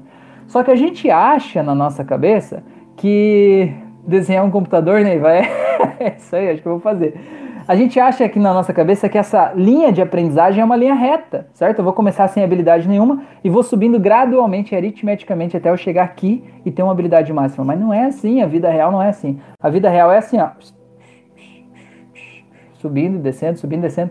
Mas de uma forma linear, gradual, a gente está subindo. Mas nessa subida a gente está subindo e descendo, subindo e descendo, subindo e descendo. Então o que, que é esse sobe e desce aqui? Esse sobe e desce é o que ele chamou de retorno à média. Ou seja, nesse momento a minha média está aqui. Se eu tenho uma experiência acima da média, ou seja, eu acertei algo além das minhas habilidades que eu já desenvolvi até aquele momento, o meu próximo resultado tende a ser menor do que ele, para retornar à média, para abaixar. E se eu estou nesse nível de habilidade e tive uma experiência que algo que foi abaixo desse nível, foi algo que seria digno de ser repreendido, do tipo, você com tantas horas de treino não deveria cometer esse erro, e essa pessoa me pune, naturalmente, mesmo que a pessoa não me pune, eu naturalmente tendo a retornar à média e subir um pouco de novo, né?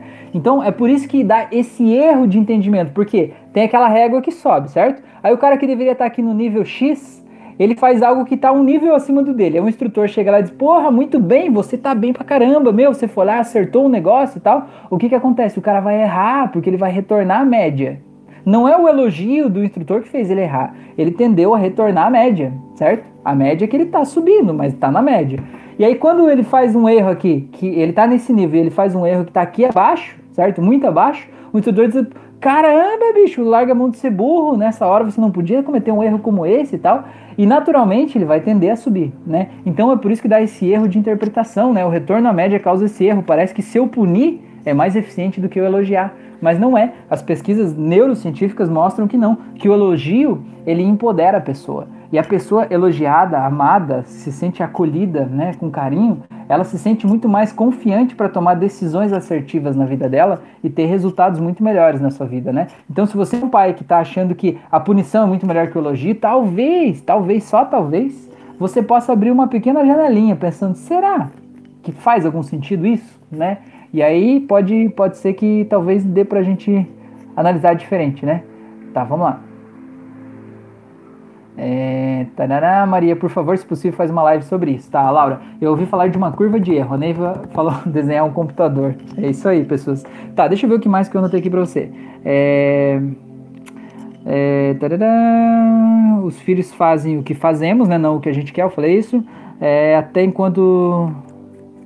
Ah, outra coisa aqui, até enquanto a gente luta pra gente não ser eles. Muitas vezes a gente critica os nossos pais, a gente repreende os nossos pais, a gente condena os nossos pais porque eles foram de um jeito X, né? Tipo, ah, meu pai foi alcoólatra, agressivo, foi violento e eu não quero ser como meu pai, eu tenho raiva do meu pai, tenho ódio do meu pai por ele ser desse jeito.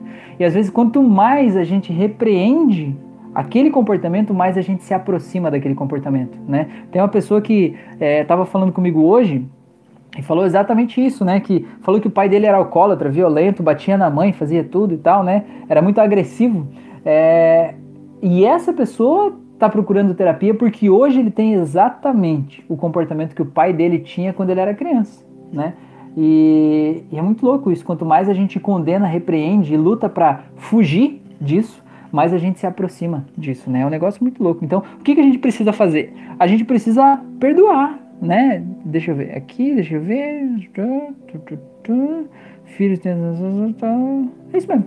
Então, o que a gente precisa fazer? A gente precisa perdoar os nossos pais, aceitar eles como eles são, aceitar eles como eles foram e entender que eles fizeram o melhor que eles puderam no mundo em que eles estavam vivendo. Se o teu pai, quando você era criança, bebia, era agressivo, violento, é porque ele estava enfrentando demônios internos gigantes, ele estava lutando contra a sua própria sombra, contra os seus traumas internos, ele estava se sentindo pressionado, obrigado a dar conta de uma família, uma situação financeira que ele não conseguia, talvez, naquela vida, sabe? Ele não sentia adequado, consegue imaginar todo o sofrimento que ele estava passando, ansiedade, e ele descontava isso na bebida. Eu não estou justificando e dizendo que ele estava certo em fazer isso, eu estou te fazendo tentar entender o que passava na cabeça dele para você poder perdoar ele, né? Perdoar não porque ele mereça, mas perdoar porque você merece se desconectar dessa memória de dor. Enquanto você não perdoa, você continua preso àquilo lá. E você tende a talvez ser uma cópia do que seus pais eram, por mais que você condene. E quanto mais você condenar, mais disposto a ser uma cópia dos seus pais você vai ser, né? Porque você tá, tá pensando naquilo, tá enviando energia para aquilo ali, né?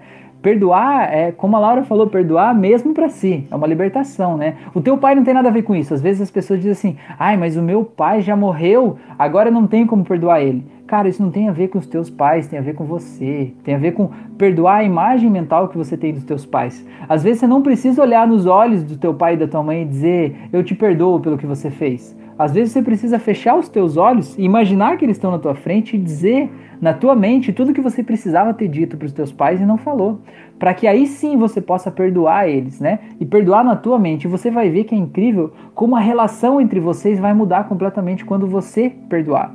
Quando você perdoar, quando você perdoar realmente, ó, você solta a cordinha. E de repente esse pai que estava tão agressivo, tão violento com você, tão às vezes é, magoado, de repente do nada ele se reaproxima, ele se chega mais empático. Por quê? Porque existe uma energia, uma vibração, uma raiva que estava ali e não está mais, né? E aí de repente você consegue abrir a porta para reconexão, né? Beleza? É, deixa eu ver o que mais vocês falaram aqui. É, a Neiva falou, e a geração jogo de computador à noite não dorme à noite. É, lutei contra, mas larguei. É, então, tem tudo isso, né? Tem tudo isso. É, Neiva, eu tava falando sobre essa questão assim de com uma outra pessoa que tinha um problema que ela se julgava demais porque ela não dormia de noite, né? Ela tomava vários remédios para dormir, ela não conseguia dormir e tal. E eu perguntei assim, tá, mas por que, que você quer dormir exatamente tal horário e acordar tal horário? Daí disse assim, ah, porque eu sinto que se eu acordar tarde eu me sinto uma pessoa vagabunda, né? Eu sinto que eu não tô sendo útil, que eu tô fazendo não sei o quê. Mas, mas, meu, aquela pessoa, ela não tinha uma rotina que ela precisava estar acordada naquele horário. É um fantasma interno do tipo, olha, se você não levantar às 7 horas da manhã, você é um perdedor, você não vai dar certo na vida, você não sei o que lá e tal. Mas, meu, pessoas diferentes têm ideias diferentes, têm planos diferentes. Eu conheço várias pessoas que passam a madrugada inteira acordadas e dormem de manhã. E nem por isso elas são pessoas vagabundas, muito pelo contrário, né? É, eu mesmo, é, eu digo assim, ó, é, eu atendo pessoas de manhã, mas é quando é preciso, né? Eu prefiro muito mais ficar acordado até de madrugada e, obviamente, vou levantar tarde no outro dia do que eu dormir cedo para acordar cedo para eu ficar de manhã ali, né? Eu prefiro mais a noite do que amanhã, mas é uma escolha minha. Eu não acho que as outras pessoas têm que fazer como eu, né? Mas eu confesso que eu tive que lutar contra um preconceito, um fantasma interno que me fazia me sentir um fracassado, um perdedor quando eu levantava às 10 da manhã, porque eu fui dormir às 4, sabe? É, e eu não sou, entende? E às vezes a gente fica tentando provar para as outras pessoas que a gente é o que a gente não é, quando a gente não tem que fazer nada, né? A gente tem que respeitar a gente, o nosso corpo, né? A não ser que você tenha um compromisso no outro dia, tem que levantar cedo, você tem que dormir cedo, obviamente, né? Mas às vezes a questão do horário é uma questão de Talvez dê pra gente ser mais flexível, né, em relação a isso, né? Talvez, talvez. Não tô dizendo que tem que ser, não tô dizendo que tem que ser nada, né? Eu não tô aqui pra botar regras, né? Eu tô aqui justamente pra semear semear a Discord, né? semear a Discord para reconectar as pessoas, tentar é, entender de um jeito diferente. Tá, Maria, achei interessante ir buscar essa situação para a live do Oscar Wilde. Children begin by loving their parents.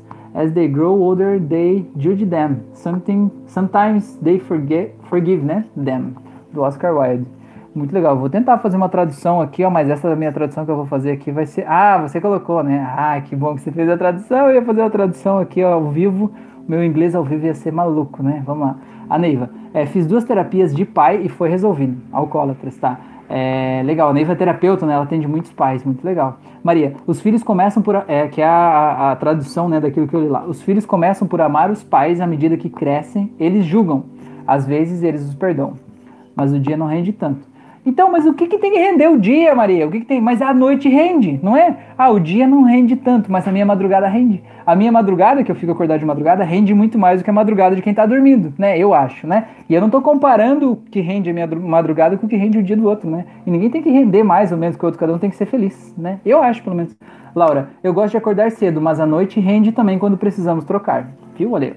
Neiva, também nunca gostei de acordar cedo. O problema é ter trabalho para ir, escola cedo. Ah, bom, aí você tem um motivo, né? Aí você tem um motivo. O que eu estou dizendo é quando as pessoas não têm motivo e as pessoas ficam presas num paradigma que não é o delas, né? Mais ou menos isso. Deixa eu ver o que mais eu anotei aqui. É, se você não. Tá, tá, imagem que você tem. Ah, e só para finalizar esse assunto, a gente já passou de uma hora aí. É, do que, que é isso, meu Deus? Ah, a imagem mental que você tem dos teus pais, do teu pai e da tua mãe, tem tudo a ver com a tua qualidade de vida, com a tua segurança pessoal e com a tua prosperidade. Tem tudo a ver. Se você acha, por exemplo, que os teus pais não foram bons, que, sei lá, o teu pai era fracassado, que você achava que ele deveria ter um outro emprego, deveria ter uma outra situação, que ele deveria, sei lá, ter mais dinheiro, deveria ter tal coisa, você tem tudo para ser uma pessoa assim também. E mais, talvez ter menos dinheiro e menos condições do que ele, porque você fica julgando e condenando ele. E os pais, né, a figura dos pais é uma figura muito icônica dentro da gente, né? Porque assim, eu sempre digo, a gente vai a gente vai, leva a nossa vida para onde a gente está olhando. Que nem você está dirigindo um carro, né? Você vai fazer uma curva para a esquerda, você tem que olhar para a esquerda. Se você estiver dirigindo o carro e durante a curva você olhar para a direita, o carro automaticamente vai vir um pouco mais para a direita, né? Ele vai vir para o lado que a gente está olhando. Então imagina, fecha os olhos, imagina que você tem uma imagem mental que o teu pai é um fracassado, que o teu pai é pequeno, que o teu pai ele não serve para nada, que ele é um perdedor, né? Que ele é que é ruim, terrível e tal, né? O que, que, vai acontecer? Você vai de alguma forma, inconscientemente, estar tá indo para isso também, porque os nossos pais são nossa referência, por mais que a gente negue, que a gente diga que não, eles são nossa referência. Então você vai estar tá indo para onde? Vai estar tá indo para esse caminho, porque a imagem mental da tua referência está desse jeito. Se você achar que a tua mãe é uma pessoa terrível, manipuladora, doentia, tóxica, que a tua mãe ela é agressiva, o que, que você vai estar tá construindo para a tua vida? De certa forma, você vai estar tá construindo em você uma personalidade assim também. Uma personalidade do mesmo jeito, né? Doentia do mesmo jeito, tóxica do mesmo jeito, violenta e agressiva do mesmo jeito que a tua mãe você acha que foi. Então é por isso que eu digo que a, a cura da nossa vida tá no, no, no jeito que a gente conta as nossas histórias, né? Eu digo que a nossa vida tem a qualidade das histórias que a gente conta. Se você contar para você uma história de que o teu pai era forte, que o teu pai era poderoso, que o teu pai era rico do jeito que ele escolheu ser, que o teu pai ele não queria se encaixar naquele mundo lá, num padrão estigmatizado da sociedade que deveria ganhar tanto, ter tanto e ser de tal jeito, que ele era diferente, mas que ele escolheu aquela vida e que ele tinha a vida que ele escolheu ter e que ele é muito poderoso por isso, né? Por ser livre da, do julgamento da sociedade e fazer o que ele queria fazer. Aí você consegue ver um pai poderoso. E quando você vê um pai poderoso, você consegue se sentir poderoso e ir por um caminho mais poderoso também, né? Ah, minha mãe, ela me criticava demais quando eu era pequeno, não sei o que e tal. Agora, se você olhar e ver assim, a tua mãe como uma pessoa forte, ver a tua mãe como uma pessoa que te amava tanto, que ela até te criticava para querer o teu bem, para querer te proteger e tal, você vai ver uma mãe forte, uma mãe poderosa, uma mãe, é, assim, empoderada, né? E aí você tende a ser uma pessoa assim também, né? Então cura a imagem que você tem dos teus pais, né? Fecha os olhos, imagina como são os teus pais e muda essa imagem. Você pode mudar, essa imagem só existe na tua cabeça. Essa imagem não é o teu pai ou a tua mãe de verdade, é só a imagem que você criou, certo? Isso não é a realidade. É, tá, vamos lá. A Maria, mas isso tem a ver com o meu regime militar autoimposto. Então, Maria, você falou tudo. Meu regime militar autoimposto. Perfeito você é a sargenta de si mesma, né? A general de si própria. Tá tudo bem. Se isso tá te fazendo bem, se isso tá te fazendo feliz, tá ótimo. Ninguém pode mudar e interferir na tua vida. Agora, se isso não tá trazendo bons resultados para tua vida, talvez, talvez você possa abrir uma janelinha para pensar diferente desse quartel aí, né? Talvez fora desse quartel exista a vida também. E talvez a tua vida não seja dentro de um quartel. Talvez, eu não tô aqui para te dizer o que é certo, eu tô aqui para abrir possibilidades, né? Então é isso. A gente é o carrasco de nós mesmos, a gente consegue ser mais rígido, intolerante, inflexível com a gente do que a gente consegue ser com qualquer outra pessoa do mundo. É incrível isso. É, tá. A Magda escreveu: Neiva, te entendi. Começam a jogar às 23 e param às 6 horas da manhã de jogar. Isso. E complica a aula da manhã. Beleza, você tem aula da manhã, né? Tudo bem. Mas, então, esse é um problema, né? Magda e Neiva, vocês estão falando, né? Se ele for para aula e ele não conseguir ficar acordado na aula, é um problema dele, certo? Eu não estou dizendo para você soltar e dizer assim, não. Cara, se ele não consegue ficar acordado na aula, é um problema dele. Então, se você sabe que ele não vai ficar acordado, que ele não vai prestar atenção e que talvez ele tenha um desempenho escolar mais baixo por conta de não ter dormido o suficiente à noite, então você já se prepara para a consequência disso. Dizer aí, vamos ver, vamos dar uma olhadinha nessas notas, como é que estão as coisas e tal, né? Aquela história assim, né? E você vai ver que. E aí você pode dizer, será que talvez, se você dormisse um pouquinho mais cedo, né? Você não poderia, talvez, é, se sentir melhor no outro dia para você estudar um pouco mais? Porque quando você faz essa pergunta, o subconsciente da pessoa vai procurar a resposta e ele vai achar que ele chegou nessa resposta sozinho. E talvez na hora que ele estiver lá, começando a ficar com sono, ele pense: pô, eu acho que é melhor eu ir dormir mesmo, porque senão amanhã eu não vou acordar, vou estar tá cansado e não vou trabalhar direito na escola. não vou conseguir aprender direito na escola. Agora, se você é o pai ou a mãe que diz assim: você tem que dormir cedo, vai lá dormir, vai, não sei o que, eu vou desligar o computador, vou desligar o Wi-Fi, vai, não sei o que lá e tal, o que, que ele vai fazer? Quando começar a ficar com sono, ele vai dizer: Eu vou ficar mais um pouco só para provocar minha mãe. Ah, eu adoro quando ela entra aqui no quarto com raiva, parece um dragão bufando aqui assim. Eu vou ficar mais um pouquinho, vou colocar até um som alto para ela ouvir que eu tô aqui e tal. Porque os filhos são assim, ainda mais se forem na adolescência. Adolescência é a época da rebeldia, é época de testar os limites, entende? É por isso que eu digo que a cura está na reconexão, né? Entender, ter empatia, amor incondicional, entender o que se passa, quais são os objetivos, porque se essa pessoa ela escolhe dedicar a noite inteira de sono dela ali, né, para aquele jogo, porque aquele jogo é importante para ela de alguma forma, né? Então, de que forma aquele jogo é importante? O que, que ela está buscando naquele jogo? Qual é a, o sentimento, talvez, de frustração que ela está descontando naquele jogo, né? Veja o jogo como um vício. Às vezes a gente trata pessoas que são viciadas e vê que o vício em álcool dela não é o problema. O problema é a ansiedade, o medo do futuro é o que ela está passando. E ela desconta aquilo no vício. Às vezes o filho da gente está descontando aquilo no vício em jogo e a gente está condenando o filho ainda, né? Além de ajudar ele a enfrentar o problema que ele está passando, a gente está condenando ele, jogando mais álcool ali naquela fogueira ali, né? Para ele ter mais coisa para descontar em função daquele vício ali, né? Só tô falando possibilidades aqui, né? Vocês não fiquem bravos comigo, tá bom? É, Maria, a questão é quando os pais têm altas carreiras e não são fracassados e nós nos sentimos fracassados por não sermos como eles. Então, Maria, isso é comparação, né? Isso é comparação, é a gente, de certa forma, se comparando com os outros. E qualquer comparação faz mal pra gente, até quando a gente se sente melhor que o outro faz mal. A questão é entender, né, que os seus pais querem o teu melhor, certo? E que você está vivendo a melhor vida que você pode viver em função do que você aprendeu, escolheu até aqui, né? E que o teu pai, ele não quer que você tenha uma carreira específica, a tua mãe não quer que você tenha uma carreira específica. Ela quer que você seja feliz, entende?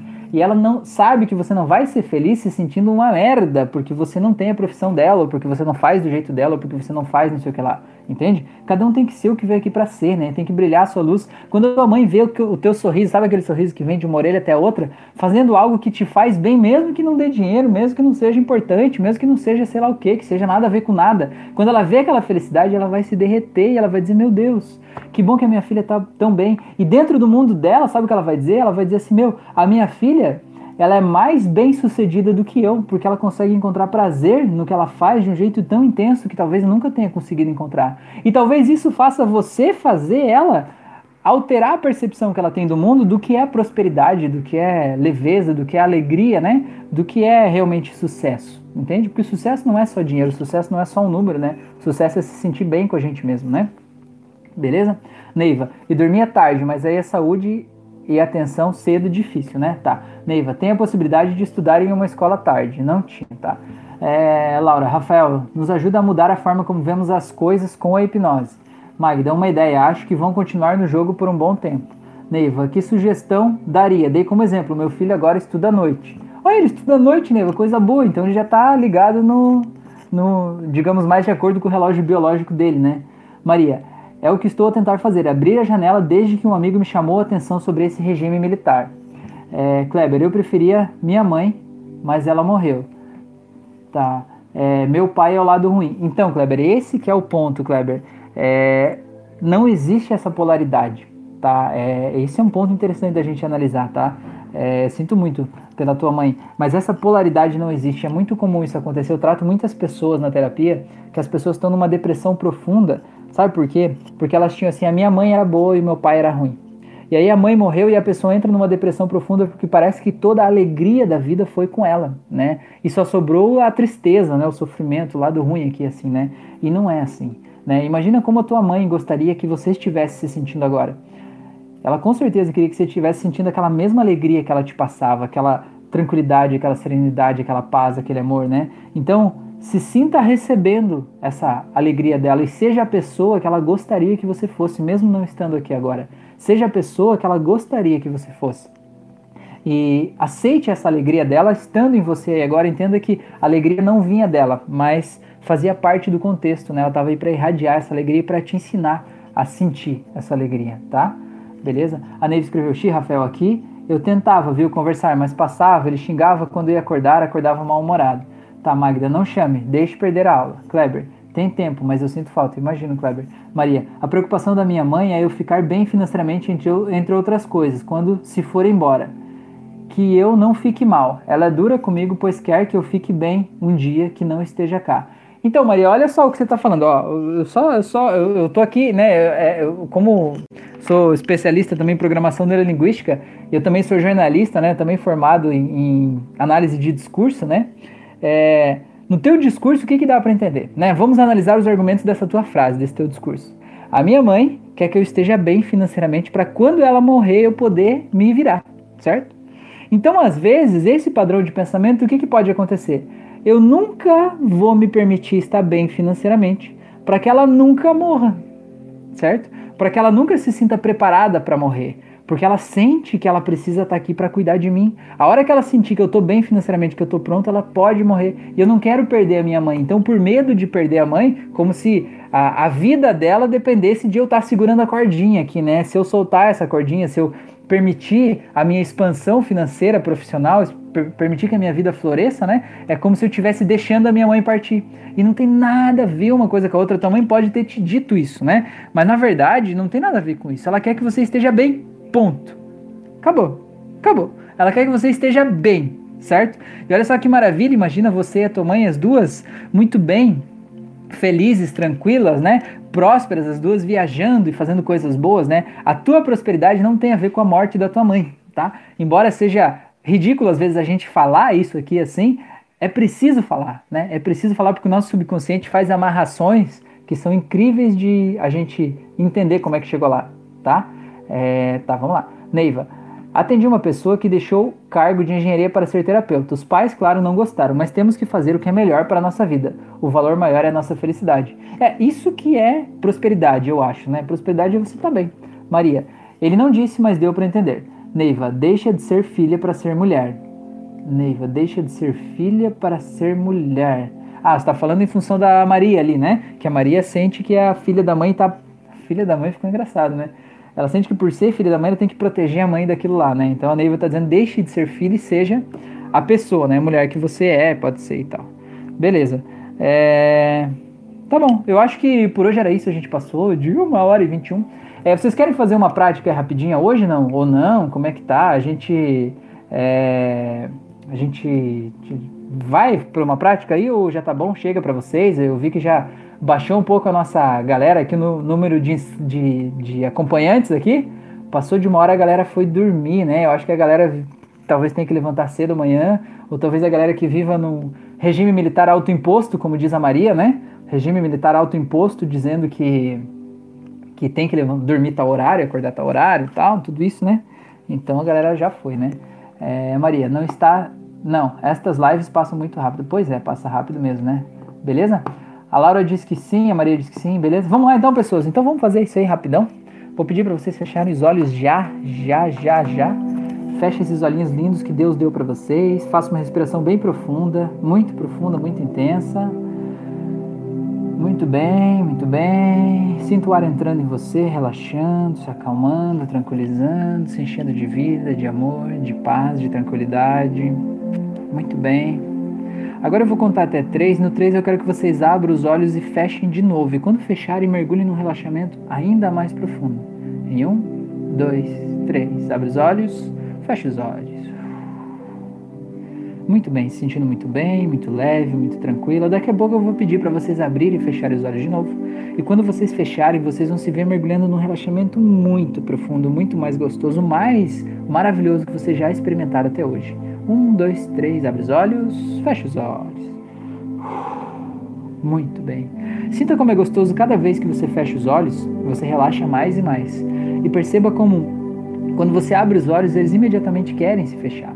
Então agora eu vou pedir uma terceira e última vez que você faça isso, só que dessa vez, quando você fechar os olhos, eu quero que você expire, também solte o ar, assopre para fora e sinta o teu corpo todo desligando, se desconectando e mergulhando num relaxamento muito profundo enquanto solta esse ar. Em um, dois, três, abre os olhos, fecha os olhos. Muito bem, muito bem. Sinta que agora você está em uma escada rolante, descendo, e essa escada rolante vai te levando vai te levando para baixo, para baixo, mais e mais. Eu vou contar de 5 até 0 e no zero você vai estar lá embaixo, no estado de transe e relaxamento tão profundo, tão maravilhoso, tão gostoso como você jamais experimentou. Em 5, 4, 3, 2, 1, 0. Muito bem. Sinta como isso é gostoso. Maravilhoso, tá aí. Muito bem. Agora, eu quero que você imagine aparecendo na sua frente dois hologramas, o holograma do seu pai e o holograma da sua mãe. E olhe para eles. Eu quero que você perceba como eles aparecem, como se eles estivessem de pé na sua frente, aí onde você está. Eu quero que você apenas observe o que você sente, olhando para um, olhando para outro. Perceba como é essa sensação, como todo o teu corpo responde a essa sensação. Perceba se você talvez sente medo de algum deles, se você sente vontade de abraçar, sente vontade de sair correndo. O que, que você sente? Quando olha para isso. Apenas perceba essas sensações. E se você tem vontade de abraçar um deles, ou os dois, abrace agora e se sinta abraçando. Sinta como é gostoso se sentir na presença deles. Sinta como é maravilhoso e se talvez te der vontade de chorar, agora chore. Mas chore não de saudade, chore pela alegria de viver esse momento, pela felicidade de estar aqui e agora vivendo essa experiência. Chore de gratidão por eles terem sido pais incríveis para você, mesmo sendo do jeito que foram. Entenda que eles sempre fizeram o melhor que eles puderam por você. Até na ausência, na raiva, na agressividade. Até nesses momentos eles estavam sendo o melhor que eles podiam, entendendo que eles achavam que isso era a melhor forma de te curar e te preparar para o mundo. Então, agora, olhando isso, eu quero que você se distancie de novo, trazendo daí apenas as boas lembranças, as boas sensações. Eu quero que você olhe para eles e se veja enviando uma energia cor-de-rosa, uma energia de amor incondicional que vai saindo do seu peito e vai entrando direto no coração deles, enchendo eles de amor, de paz, de luz. E você vai ver que talvez eles nunca sentiram amor realmente na vida deles, nunca sentiram esse amor. Ou talvez eles sentiram, mas é sempre gostoso sentir mais. E se sinta inundando seus pais de amor agora. E veja agora, a partir do momento que você vai enviando esse amor para eles, sinta como se eles fossem mudando, como se eles fossem se livrando de coisas ruins que estavam aí. Talvez um deles parecesse um grande monstro cheio de dentes, agora ele vai se acalmando, se tranquilizando. Talvez um deles parecesse muito pequeno, fragilizado, como um bebezinho que precisasse ser pego no colo. E agora ele vai crescendo, esse bebê, e o monstro vai diminuindo, e eles vão tomando alturas certas, a mesma altura que você, e vão ficando limpos, energizados. E sinta agora como se uma imensa luz descesse do céu e entrasse pelo chakra coronário deles, pelo topo da cabeça. E essa luz fosse sugando de dentro deles um monte de marcas escuras, traumas, doenças, bloqueios, raivas, frustrações. Vai tirando tudo isso de dentro deles e vai levando para o céu como se fosse um grande aspirador de pó gigante que vai sugando isso. Eu vou contar de 3 até 0 e toda essa sujeira que estava nos corpos energéticos deles vai desaparecer, eles vão ficar totalmente limpos, cristalinos, transparentes. Em 3, 2, 1. Muito bem. E veja agora como eles se sentem mais leves e os olhos talvez brilhando. E agora eu quero que você se permita deixar eles sorrindo agora. E talvez relembre como é o sorriso deles. E talvez você nem se lembre mais. Talvez você nunca tenha visto esse sorriso. Imagine como seria se ele estivesse sorrindo agora. E veja, essas duas pessoas te olhando e se sentindo muito bem, muito leves. E veja eles agora como se eles pudessem estender as mãos na sua direção e eles pudessem dizer para você eu te liberto para que você seja o que você deve ser ou o que você quer ser. Eu te liberto agora das projeções expectativas que eu criei sobre você. Eu te liberto para você ser quem você quer ser, do jeito que você quer ser. Porque no final das contas, tudo que eu planejei para você foi a minha forma de dizer que eu te amo, foi a minha forma de querer te proteger e te manter num lugar, profissão, num jeito seguro onde eu me sinto confortável. Mas agora eu entendo que quem tem que se sentir confortável na tua vida é você. E que você não precisa se sentir confortável na minha vida, porque a minha vida é minha e a tua vida é tua. E é por isso que eu quero te dizer que eu estou aqui para te apoiar. E se teu pai, tua mãe, te enviar todas as melhores energias do mundo para que você seja quem você escolhe ser. Que temos muito orgulho de você e que você está liberto agora para ser o que você sente, que é o seu melhor. E agora eu quero que você se veja olhando para eles e agradecendo. Se puder falar em voz alta, diga gratidão, muito obrigado, pai, muito obrigada, mãe, muito obrigado por cuidarem de mim, por se doarem para mim, por fazerem o melhor que puderam para mim. Eu agradeço por tudo isso, peço perdão pelas vezes que eu errei também, porque sim, eu culpo vocês, mas eu também tenho culpa. Eu escolho me libertar dessa culpa agora. E eu perdoo vocês por tudo. Realmente. Eu sinto muito por tudo que eu fiz. Peço que vocês, por favor, me perdoem também. Eu amo vocês incondicionalmente. E eu sou muito grato por tudo, tudo, tudo, tudo que vocês fizeram. Eu entendo e reconheço o valor de tudo isso para minha formação e para eu ser quem eu sou hoje. Eu amo vocês. E eu liberto vocês agora das minhas expectativas, das minhas projeções. Eu liberto vocês da minha tentativa de encaixar vocês dentro do meu mundo. Eu vejo e reconheço o mundo de vocês. E eu vejo e reconheço o meu mundo. E eu me liberto. E liberto vocês agora. E veja ele sorrindo. E ele se distanciando agora. Indo. E deixando com você apenas uma sensação muito boa, um sentimento de estar onde deveria estar, fazendo o que deveria fazer, se sentindo muito bem, muito em paz e muito tranquilo. Muito bem. E agora eu quero que você veja aí na sua frente os seus filhos, se você tiver filhos e faça o mesmo exercício com eles. Diga: Eu te amo. Eu sinto muito por tudo que eu fiz até aqui, pela minha forma de agir. Eu assumo a minha responsabilidade por isso. Peço que vocês, por favor, me perdoem pela forma que eu ajo, por eu projetar meus traumas em vocês, por eu agir de acordo com os meus fantasmas internos, por eu talvez não ser a melhor pessoa que eu poderia ser. Mas eu quero dizer que eu amo vocês e que tudo que eu faço, eu faço da melhor forma possível. E eu agradeço imensamente por vocês estarem na minha vida e por vocês estarem me ensinando tudo o que vocês me ensinam nesse momento, no passado e vão me ensinar. Eu estou aberto e eu me liberto agora da carga de ter que ter sempre razão.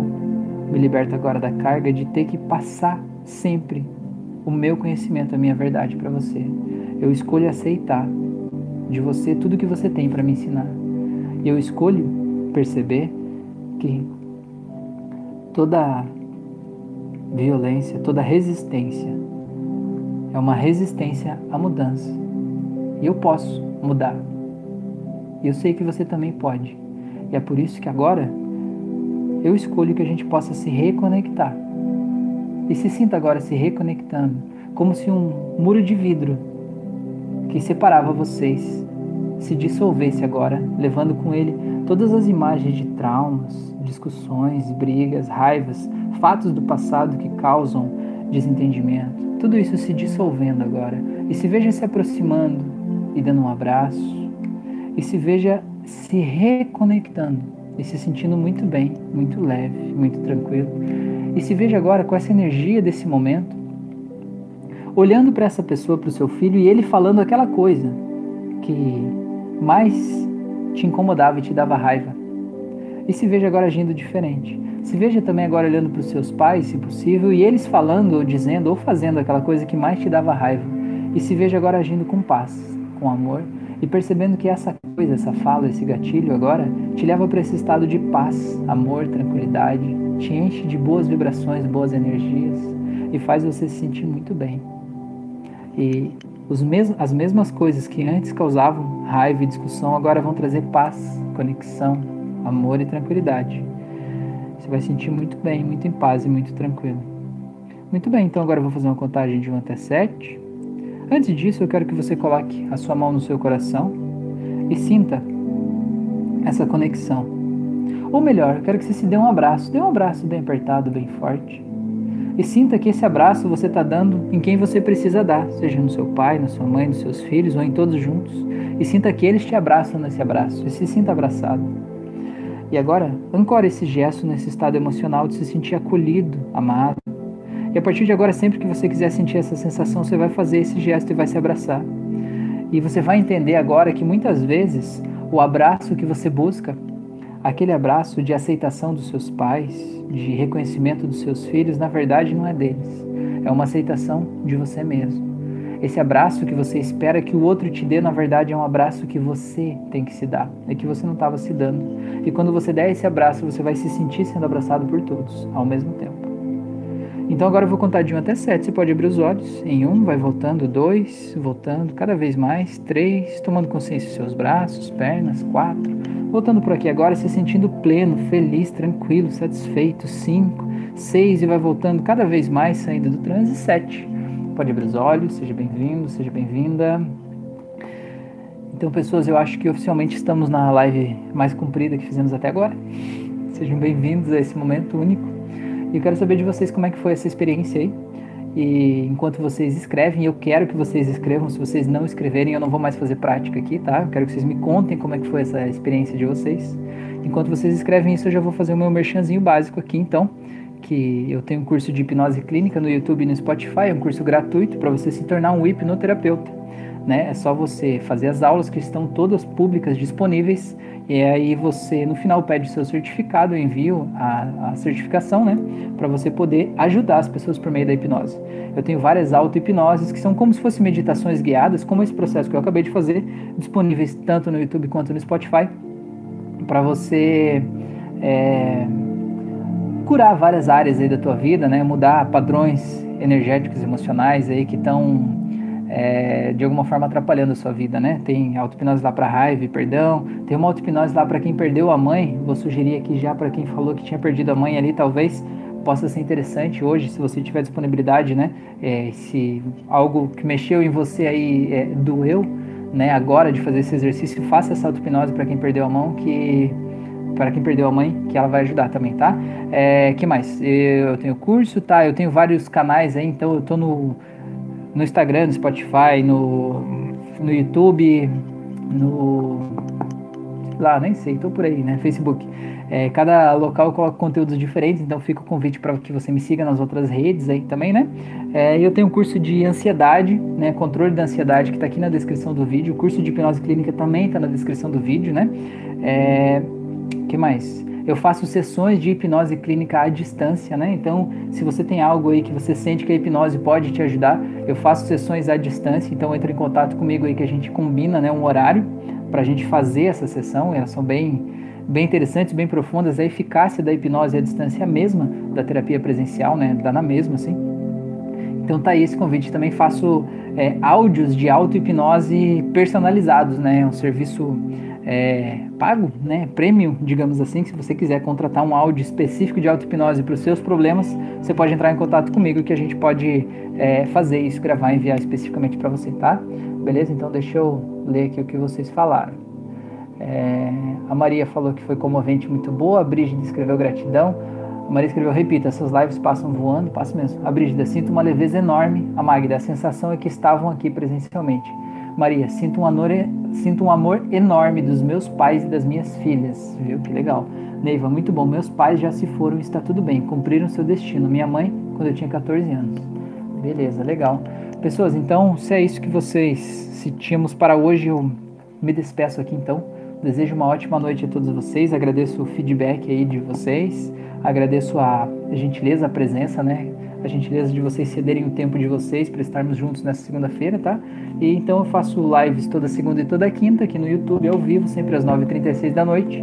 Se você não assistiu ao vivo, tá aí o convite para que participe, tá bom? Segunda eu falo sobre autoconhecimento, como foi hoje, e na quinta eu falo sobre hipnose, né? Especificamente como a hipnose pode nos ajudar. É, e pelo que eu estava falando com a Fran hoje, eu acredito que na próxima segunda o tema da nossa live vai ser morte, né? Medo da morte, fobia da morte, luto. Como encarar o luto, né? Tem gente que tem síndrome de pânico, né? Tem medo, tem desespero só de pensar na morte, né? Então vamos falar um pouco sobre morte, sobre várias visões da morte de várias é, várias correntes filosóficas aí ao longo do mundo, né? Para a gente entender se tem outro jeito, talvez, da gente olhar para essa coisa, que a única coisa que a gente tem certeza na nossa vida é que a gente vai morrer, né? E que a morte é inevitável. Então, ter medo dela, de certa forma, é um contrassenso, né? Então, mais ou menos por aí. Beleza? A Maria escreveu muito obrigado pela live, uma excelente noite a todos. A Magda escreveu bom descanso a todos, um cheiro nas pequenas, Rafa. Beleza. Valeu, pessoas. Tenham uma ótima noite, um grande abraço a todos vocês e até a próxima.